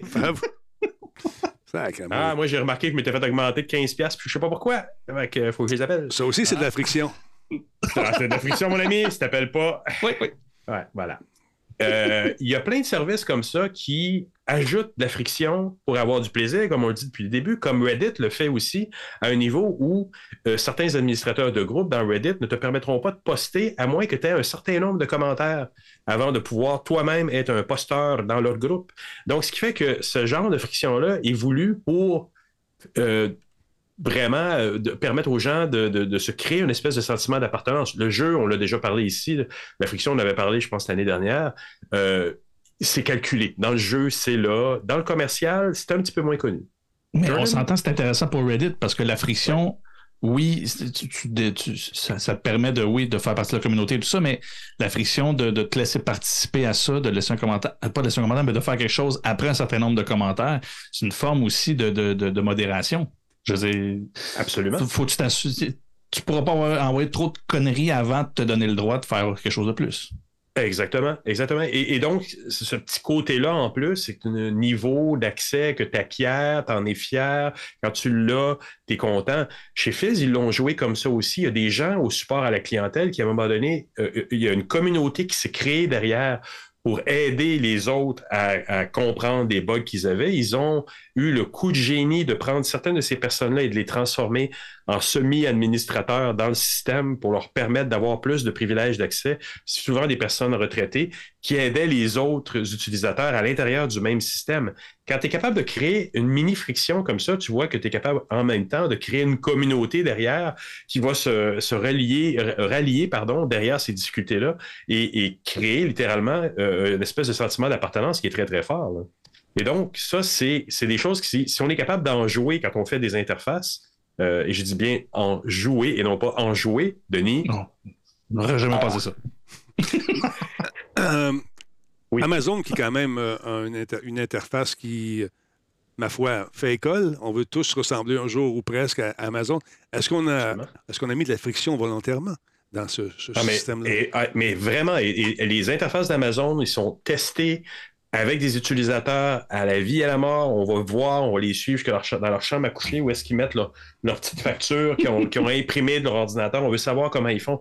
C'est certain, c'est clair que même une interface comme Reddit ou comme Amazon, s'ils ne nous paraissent pas belles, elles sont extrêmement efficaces, extrêmement calculées. Et tous les petits points d'abrasion où on a l'impression de découvrir des choses qui nous donnent un petit peu plus de pouvoir ou quelque chose qui, on donne, qui nous donne l'impression qu'on est meilleur que notre voisin, ça joue toujours en la faveur d'une marque. Ça, c'est clair, clair, clair. Mais des Euh, fois, on peut vouloir mettre aussi. Oui, vas-y. Moi, moi, j'ai le Prime. Oui. Moi, Tu passes un test pour être digne. Ouais. moi, je paye le Prime.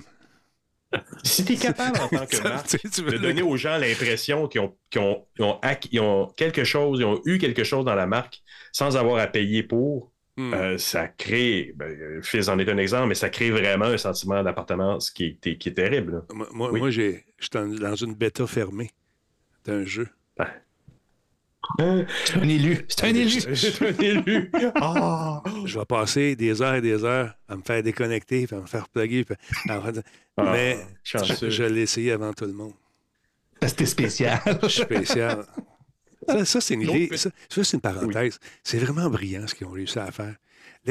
La personne qui a trouvé ça, la- le gars ou la fille, qui a dit là, là, ça coûte trop cher d'engager des talbots de ce monde-là là, pour tester des jeux. Ce qu'on va faire, on va dire au monde toi, toi, toi, pas toi, tu vas faire partie des testeurs de jeux Ouais. de bêta privés, man. Là, ils sont tous là, tu sais.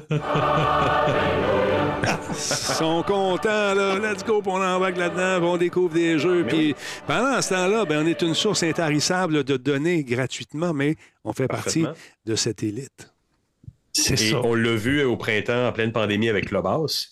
La rumeur se répandait. On n'avait pas accès. Oh mon Dieu, invite-moi. Voici mon numéro de cellulaire. On ne savait plus se garocher. Facebook au début. On était chez nous. Facebook au début. Le Mhm. LinkedIn aussi, c'était sur euh, invitation d'amis d'amis. On ne pouvait pas nécessairement s'inscrire sans avoir été référé par quelqu'un. Donc, ce côté-là fonctionne quand on est capable de le mettre en place. En général, les gens disent, euh, les investisseurs disent aux startups, ben, il faut que tu aies la meilleure traction possible, il faut que les gens viennent s'inscrivent. Mais on voit en même temps, puis c'est un peu comme dans le monde du film, si tu n'as pas, si t'as pas trop peur, puis tu as un petit peu de guts, tu vas aller vers des scénarios un peu plus osés. il ramène ça! Le Il lien, ramène oh, ça! lien. Beau lien, beau lien. Mais attends, là, ça, c'est pas la même chose, par exemple. Mettons là, qu'on prend un, un service comme ça, le, le vieux Facebook ou les. les- Ouais. c'est- c'est- à la limite Clubhouse, c'est-à-dire c'est un déploiement graduel. Il y a autant le volet, oui, de, de, de tester le, truc, oui, il y a le côté attraction, mais il faut que ça parte viral pour que ça fasse, pour, pour que ça fasse ça. On se Tu peux- cache pas, là. Mais c'est là où ce que, par a contre- joué beaucoup la rareté est Oui, un oui, élément mais de friction important. c'est à, à double tranchant, mais aussi de l'autre côté, par exemple, c'est fort dans le sens où si tu n'as pas, parce que si on parle de Facebook dans les débuts, si tu n'as pas les infrastructures pour nécessairement faire face à trop de monde d'un coup, tu les ajoutes à mesure. Si Oui. ça chie, ça chie Ça, pas la pour tout le monde en même temps. Mais ça, c'est la raison ben, derrière. Mais devant, quand tu es l'utilisateur, puis que tu as une rareté. Moi, j'ai créé des événements où je ne distribuais que 100 billets. Puis J'avais 200 inscriptions, mais j'avais réellement 150 places dans l'événement. Mais ça créait une rareté. L'événement se, Un buzz. se remplissait en à peu près deux minutes en ligne. C'était génial. Ah, il y avait des On aurait scalpers qui pu- vendaient ça 2000 pièces. 10 piastres. mais mais c'est un point. Tu crées un élément de rareté, c'est Oui, de la friction parce que les gens qui sont sur la liste d'attente ils sont frus.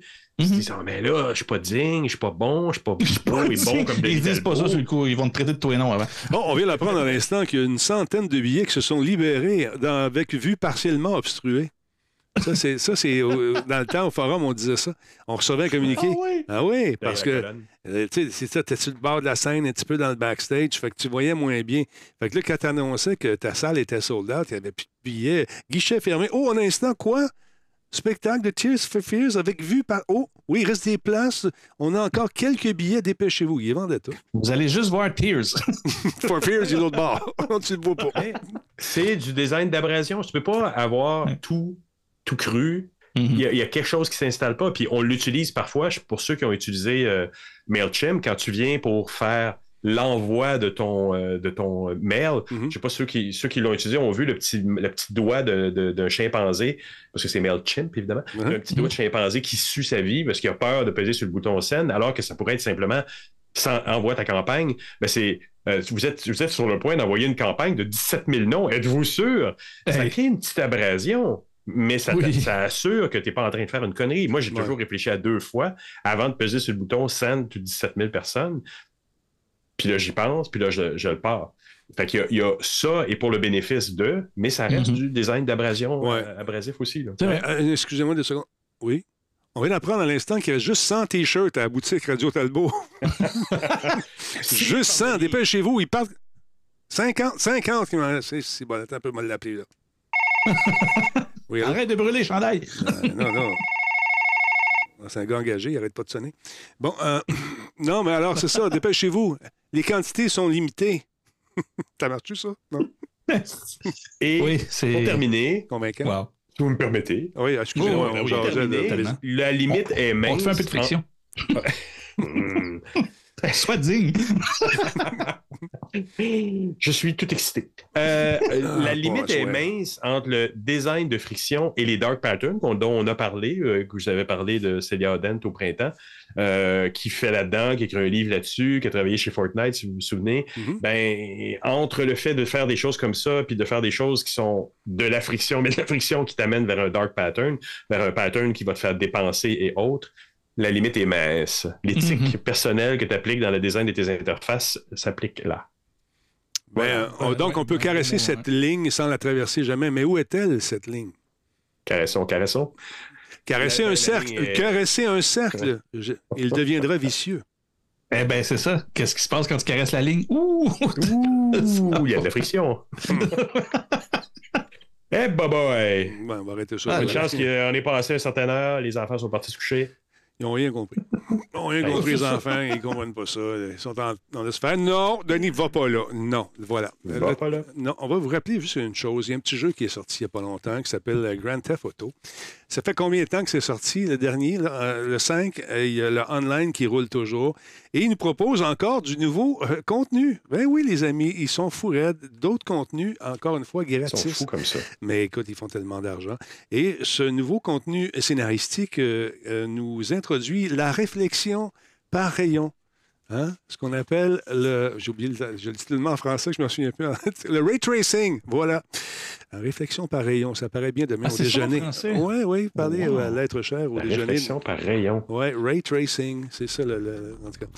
Fait que donc, euh, on nous propose donc huit nouveaux véhicules et des centaines de, de trucs cosmétiques qui sont disponibles sur PS5, PS4, Xbox, les deux, là, et les trois, même la One, et sur PC. Ça s'appelle Drug, euh, Los Santos Drug Wars. Six nouvelles missions scénarisées dans lesquelles les joueurs doivent créer une entreprise de vente d'hallucinogènes à partir d'un quartier général mobile. Donc, euh, les réflexions par traçage de rayon sont vraiment superbes, nous dit-on. Ça vaut le coup d'œil.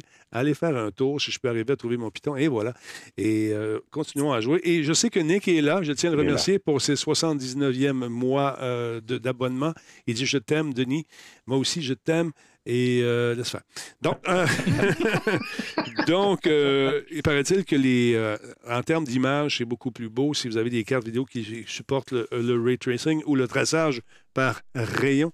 Ben, vous allez triper sur cette aventure et on va sûrement y jouer, Nick et moi, parce qu'on était bannis à un moment donné dans plusieurs villes, dont Los Santos pour abus de certains, certains comportements, je dirais mes mots conneries pendant ces joutes-là. Alors, surtout dans Red Dead Redemption aussi. Oui, c'est ça, j'allais dire. Red Dead, GTA, même Ouais. combat. Nick est là, t'es fait. Exactement. Ah, les gars, je sais, je regarde la, la grosse horloge sur le mur et euh, c'est le temps de changer les batteries. Que te, que, que te dit-elle? Ouais, faut changer. c'est le temps de changer les batteries. On a dépassé encore une fois ce soir. Les gars, toujours un plaisir. Monsieur Poulain, content de vous revoir dans cette Mais émission. attends, attends, attends. Hey, c'est rare, je fais ça. Oui. Vu que ça va prendre deux minutes, je peux juste donner Ah, la ben oui, recommandation. oui. C'est Le troisième sujet, ça prend. Attends deux une minute, parce que je savais que tu te levais de bonne Ben, heure. moi et tout. Hey, attends une minute. T'en as un toi aussi? Veux-tu le faire aussi? Ça me dérange pas. C'est pour vous Ben, autres. Moi, je regarde l'heure. Je me dis, Ben mais- oui, on fait des plugs, on fait des plugs. Ah, ben, moi- un instant, un moi, c'est instant. pas- C'est pas une plug, lui, là. Parce que Plug, il- plug. je vous montre Ah, un personnage, là. Ce monsieur-là, quand je l'ai vu tantôt, j'ai dit, Oh, qu'est-ce qui se passe avec lui? Ben, tu vas m'en parler plus. J'ai vu ça, j'ai fait, oh, mon Dieu. Ils ont découvert. euh, Sur pause de même, c'était un peu spécial. c'est quoi, ce monsieur-là? Non, mais raconte-moi ton histoire. J'ai trouvé ça fort intéressant parce qu'il y a un parallèle à faire avec la crypto-monnaie. Écoute, il y a- il- Ah, il- oui, il y a. il y a- il y a- ben, j'ai- en tout cas, je- je- tu me diras, le, le- le lien, mais. Ben, le lien est suivant. Attends un peu. Attends un peu, deux Ah secondes avant. Le lien, c'est que les trucs qui sont générés par des sociétés secrètes ou des trucs, c'est toujours in- intéressant. On n'a jamais su qui était le premier, le nom du gars ou de la personne, de la fille qui a lancé ça. C'était comme un secret, c'était merveilleux. Oui. Hein, c'est comme ça, ça chapitre Mais vas-y, raconte ton histoire. Ben, en bref, celui que vous avez vu avec euh, les longs cheveux et la barbe, il s'appelle, et son nom est aussi spécial que ce qu'il a l'air, c'est-à-dire Pacôme Thielman. Je sais pas, je le prononce bien, c'est euh, c'est un français. Et euh, en fait, il tient euh, une chronique euh, éditoriale, on pourrait carrément dire, là, qui, euh, qui s'appelle Infernet. C'est sur YouTube, c'est sur le canal de Blast.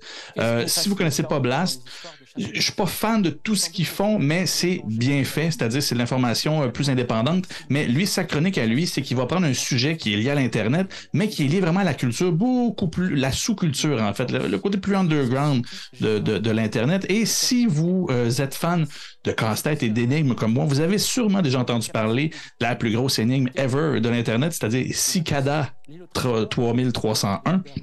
Si j'ai dit ça puis que vous le connaissez, clairement que vous êtes comme Ah oui, je sais c'est quoi. C'est super intéressant et c'est pas que je le connaissais pas, je connaissais pas l'histoire, mais lui, de la façon qu'il en parle, Lui, il connaît, base- hein, ta. Ben, il la connaît, mais c'est un. Puis on s'entend, c'est ça qui est beau aussi dans l'histoire qui, qui vient avec Blast. C'est pas un gars qui aime faire de la vidéo. Fait il lit ses textes et c'est comme ça qu'on lui a présenté. Il dit On veut que tu écrives les textes, on veut que tu nous parles de sujet. T'aimes pas filmer, viens juste t'enregistrer devant nous en lisant ton texte. Puis après ça, on fait un montage pour rendre ça intéressant, mais en bout de ligne, t'en fais pas plus que ça. Ben, c'est un auteur, il fait des essais, donc euh, tu as, un côté très, très recherche, très journalistique dans son approche, mais aussi très euh, éditorial. Il va donner un peu plus son opinion sur, sur, sur le tout, mais c'est super intéressant. Si vous avez du temps ce soir, allez écouter ça. Euh, cherchez euh, Infernet, donc euh, comme Internet, mais tu remplaces le T par, par le 1F, et cherchez Cicada 30, euh, 300, euh, ouais, 3301.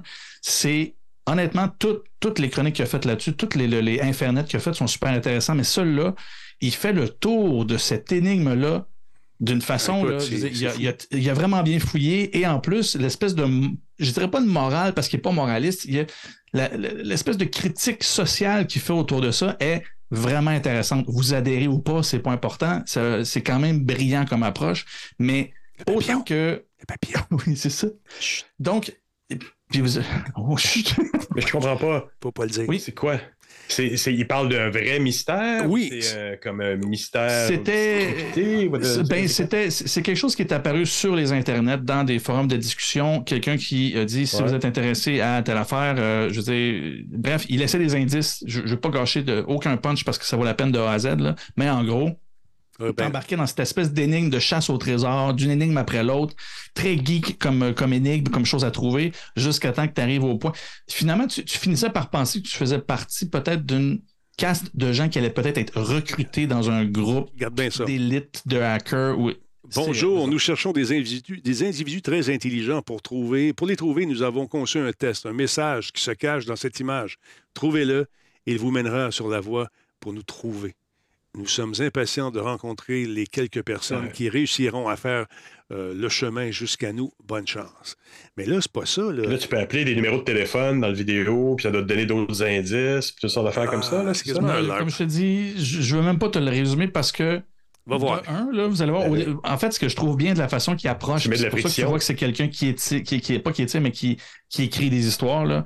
Clairement, il t'amène là où ce que- tout, tout le long, tu trouves l'énigme vraiment intéressante, mais il y a un moment où ce que ça achève plus cette Christine énigme et tu te dis, mais c'est qui le fucking qui fait ça? Puis ça mène où? Et c'est là où ce que le côté non résolu est vraiment intéressant. Je vous gâche pas de punch, c'est quelque chose qui est quand même vieux. Comme je vous dis, le fucké, c'est le la gars qu'on voyait dans la vidéo.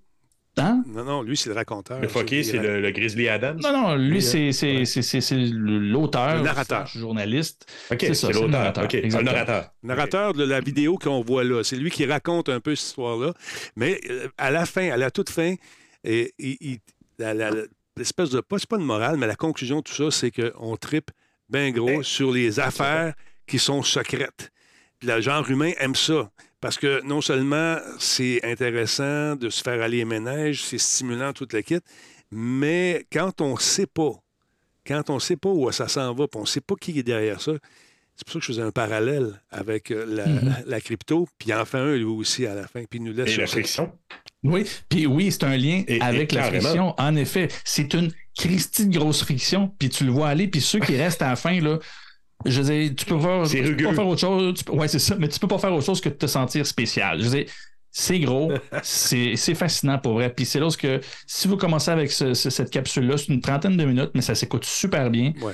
Euh, puis vous allez, c'est un rabbit hole. Vous, vous allez commencer dans les deux premières minutes, puis vous allez le suivre jusqu'à la fin. Là. Regarde ça Ben, ici. si vous aimez ça, c'est comme ça pour tout ce qui a écrit ce. Ça me fait penser un peu euh, dans le monde du réel au géocaching, là, Ouais. où tu Oui. vas aller d'énigme en énigme dans le vrai monde pour trouver quelque mais chose. niveau légende. Les gens qui sont là-dedans sont très, c'est très, euh, comment dire, c'est vraiment un club de gens qui font ça. Puis dans les plus compliqués, j'ai un ami ingénieur, euh, borderline, là, le gars, il est dans une précision. Ah ouais, ouais, On mais. le salue. Non, on mais le salue. Borderline, le gars, il est direct... Non, mais ont un salut, je l'adore, mais c'est un directeur d'usine, c'est un gars incroyable, mais Borderline d'une intelligence incroyable, mais quand il te fait des parcours comme ça dans les bois d'Oka, là, c'est hyper compliqué. Il, euh, je pense qu'il est connu au niveau du Canada, c'est pas au niveau du monde, de par la complexité intelligente de ces, de ces comment on veut dire, riddle en français, de ces, euh, de ces Énigmes. euh, Énigme.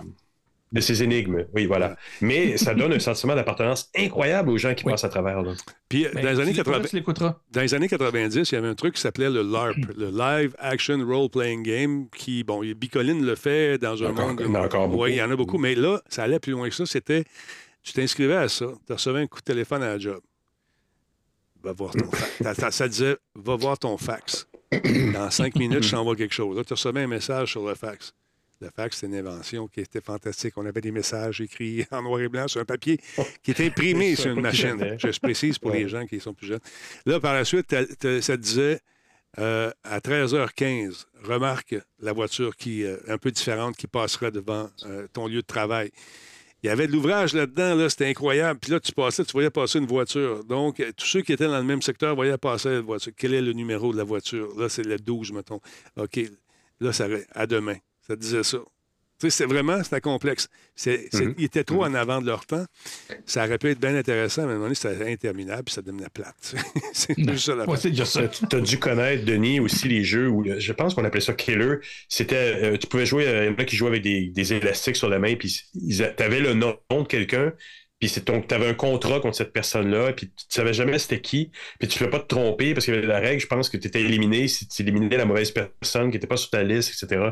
Fait que, mais euh, il y avait des. Moi, je me rappelle, j'étais au cégep, ouais, c'est ça, j'étais au cégep quand ça, quand ça avait lieu, ça, puis tu vois, il y a du monde qui courait. Euh, c'est ça. Ça inquiétait les agents de sécurité, mettons. Ouais. D'autres, on avait des jocks, euh, des joueurs de football où on était, puis euh, eux autres, les Les élastiques. jocks, hey, ça fait longtemps que Ouais, mais euh, des, les- nous autres, on jouait avec des petits élastiques. On jouait avec des petits élastiques, tu sais. Donc, Eux autres, c'était l'élastique des bobettes. tu sais. fait que, on, quand on voyait quelqu'un qui était dans l'équipe, on le tirait pas. Ça retournait chez vous avec un sourire un peu niais. Euh, donc, voilà. Est-ce que tu veux rajouter autre chose? Tu avais d'autres choses à rajouter, toi aussi, euh, monsieur. euh, monsieur... Plug? Ah, ben, Ben, plug. moi, c'est juste une plug, c'est pas une nouvelle. C'est euh, je- je- un rappel, je suis toujours avec Bruno Guglielminetti tous les vendredis euh, avec euh, mon carnet. Puis cette semaine, en lien avec le voyage que je viens de faire en Europe, comme vous le saviez, j'étais sur les jurys de l'école de Nantes et l'école Rubica à Valenciennes. Ah, bien. Et euh, à Nantes, on a eu un coup de cœur, une jeune demoiselle qui nous a présenté son projet de maîtrise sur lequel elle a travaillé pendant deux ans. Puis d'entrée de jeu, elle nous dit euh, Moi, j'ai voulu avoir du plaisir pendant ma maîtrise, donc j'ai fait ça sur l'urine.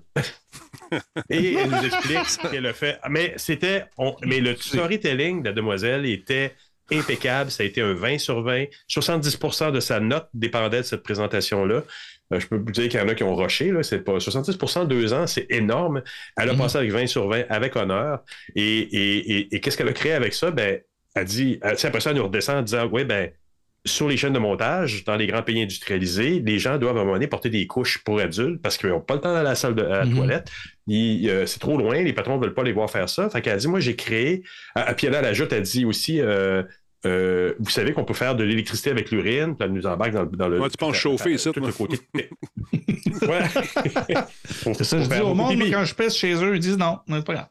Et, et cette demoiselle, je vous, je vous invite à venir écouter l'entrevue, mais elle est absolument géniale. Elle va faire sa marque. Et elle est revenue à Montréal d'ailleurs, parce qu'elle avait fait sa dernière année de maîtrise à Montréal.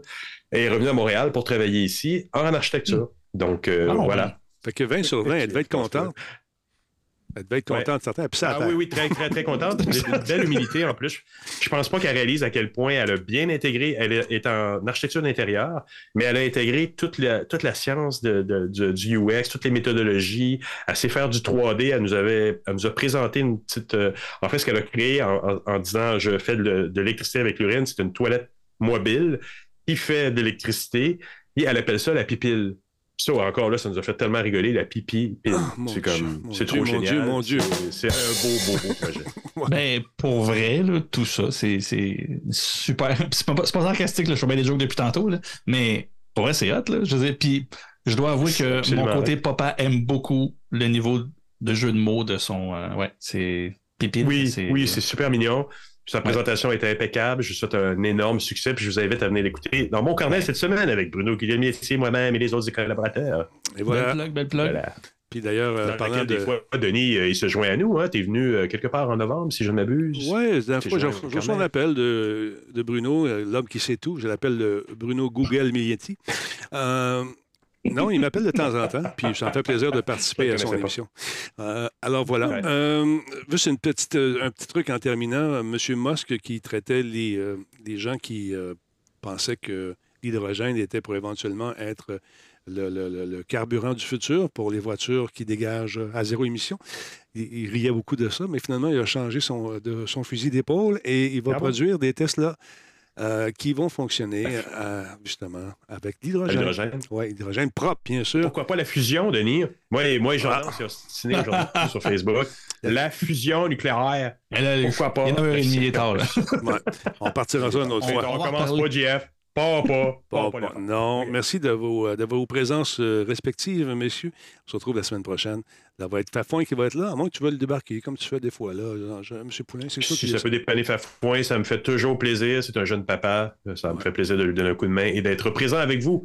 toujours des heures de plaisir. Salut, Jeff. Bye, Jordan. Salutations à la petite famille et euh, bravo pour tes décorations de Noël, encore une fois, qui me font chaud. Merci beaucoup, on a travaillé bien fort. Salut! Attention à vous autres. Salut. Bye, boys. Bonne soirée. Toujours un plaisir de retrouver ces deux comparses, Madame, Monsieur. En espérant que le show vous a plu ce soir. Merci à tous ceux et celles qui ont pris le temps de s'inscrire, de faire un sub. Et puis, euh, merci, puis d'être là. Il y en a plusieurs. Nicolas, euh, je l'ai dit, euh, 80 mois presque, c'est fou.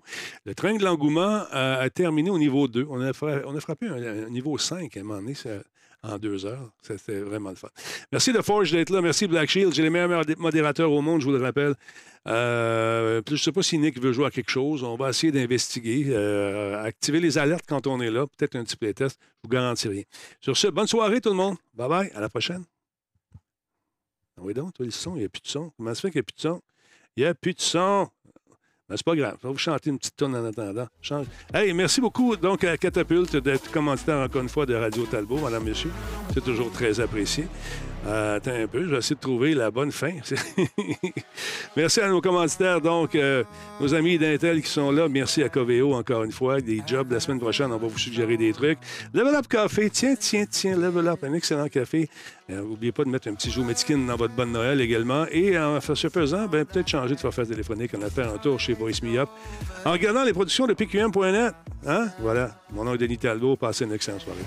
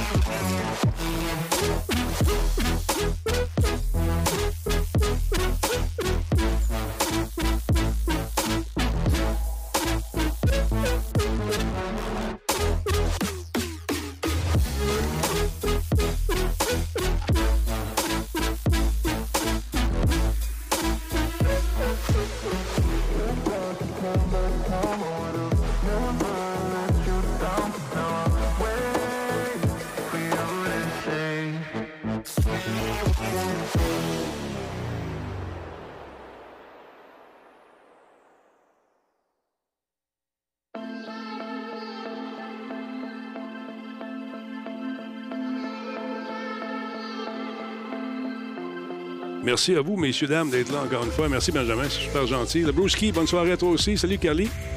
Dozen Quills, bonne soirée. Merci, Marc, de tes informations. Malsaï, merci également.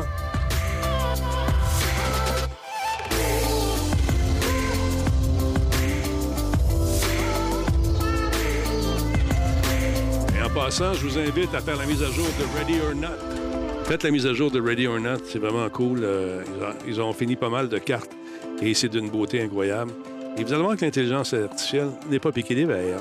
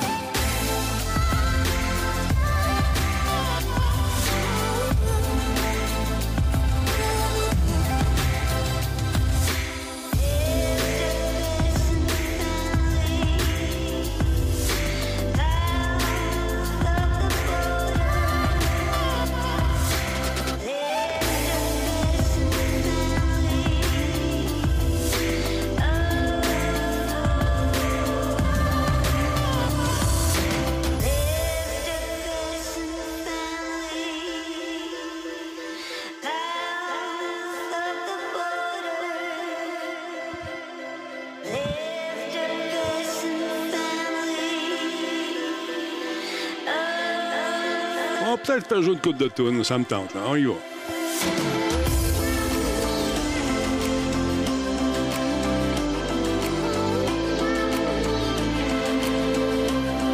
chez vous, il va monter de prix le jeu. Salut Tester, comment ça va?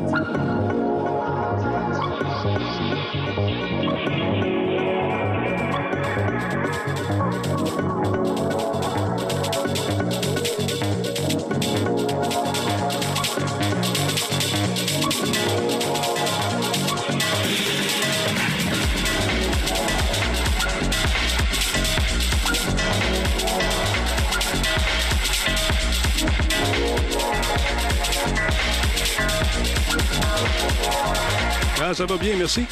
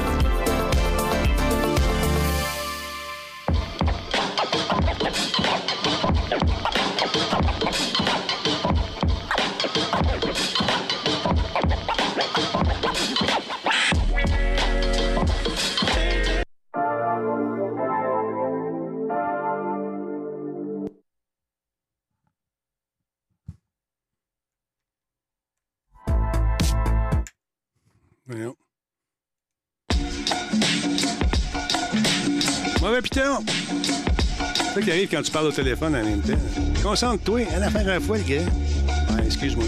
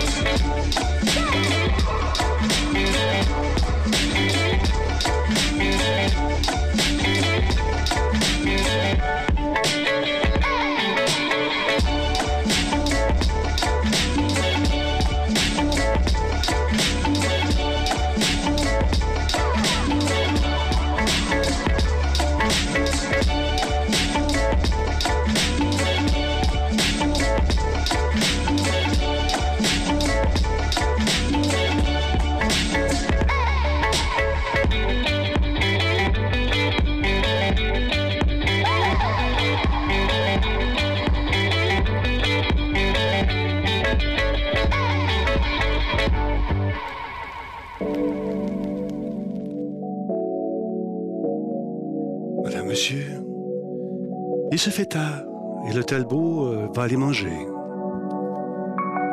Je souhaite de passer une excellente nuit, madame, messieurs. Allez, va, va faire de dos.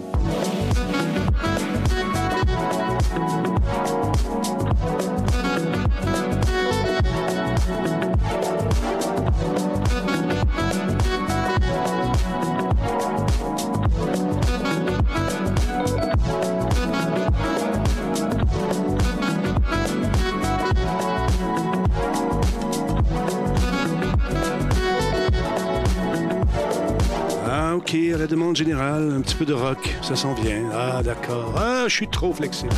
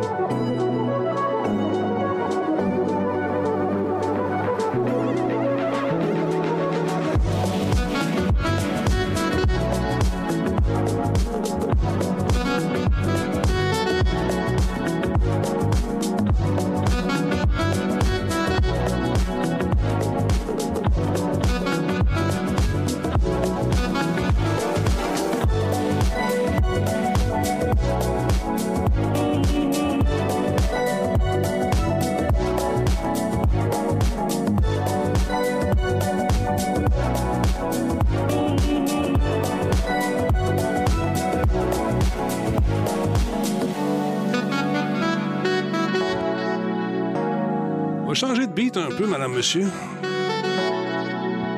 Ah ouais, avec une grosse power ballade. Hollywood Nights. Ça s'appelle Courses.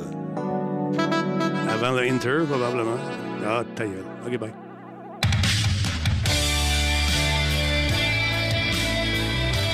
Ah oui, le spray net, madame, messieurs. N'a pas fumé à côté des fils, des filles parce qu'ils pouvaient pogner en feu instantanément. C'est dangereux, ça.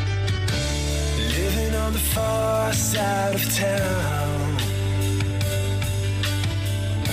Sharing a dream with anyone. Tout le monde ensemble. She's made it through heaven. She's made it through hell. Ça va pas là, mon Nick, on va jouer. Ça s'en vient.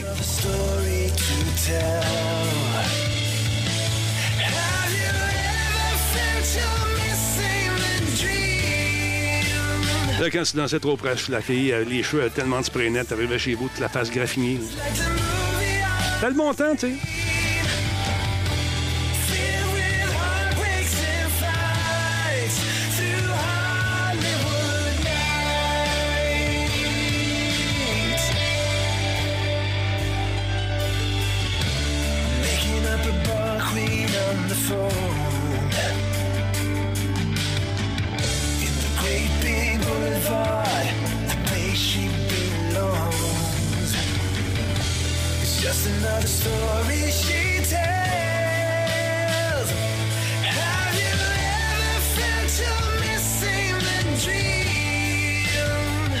Petite émotion, là.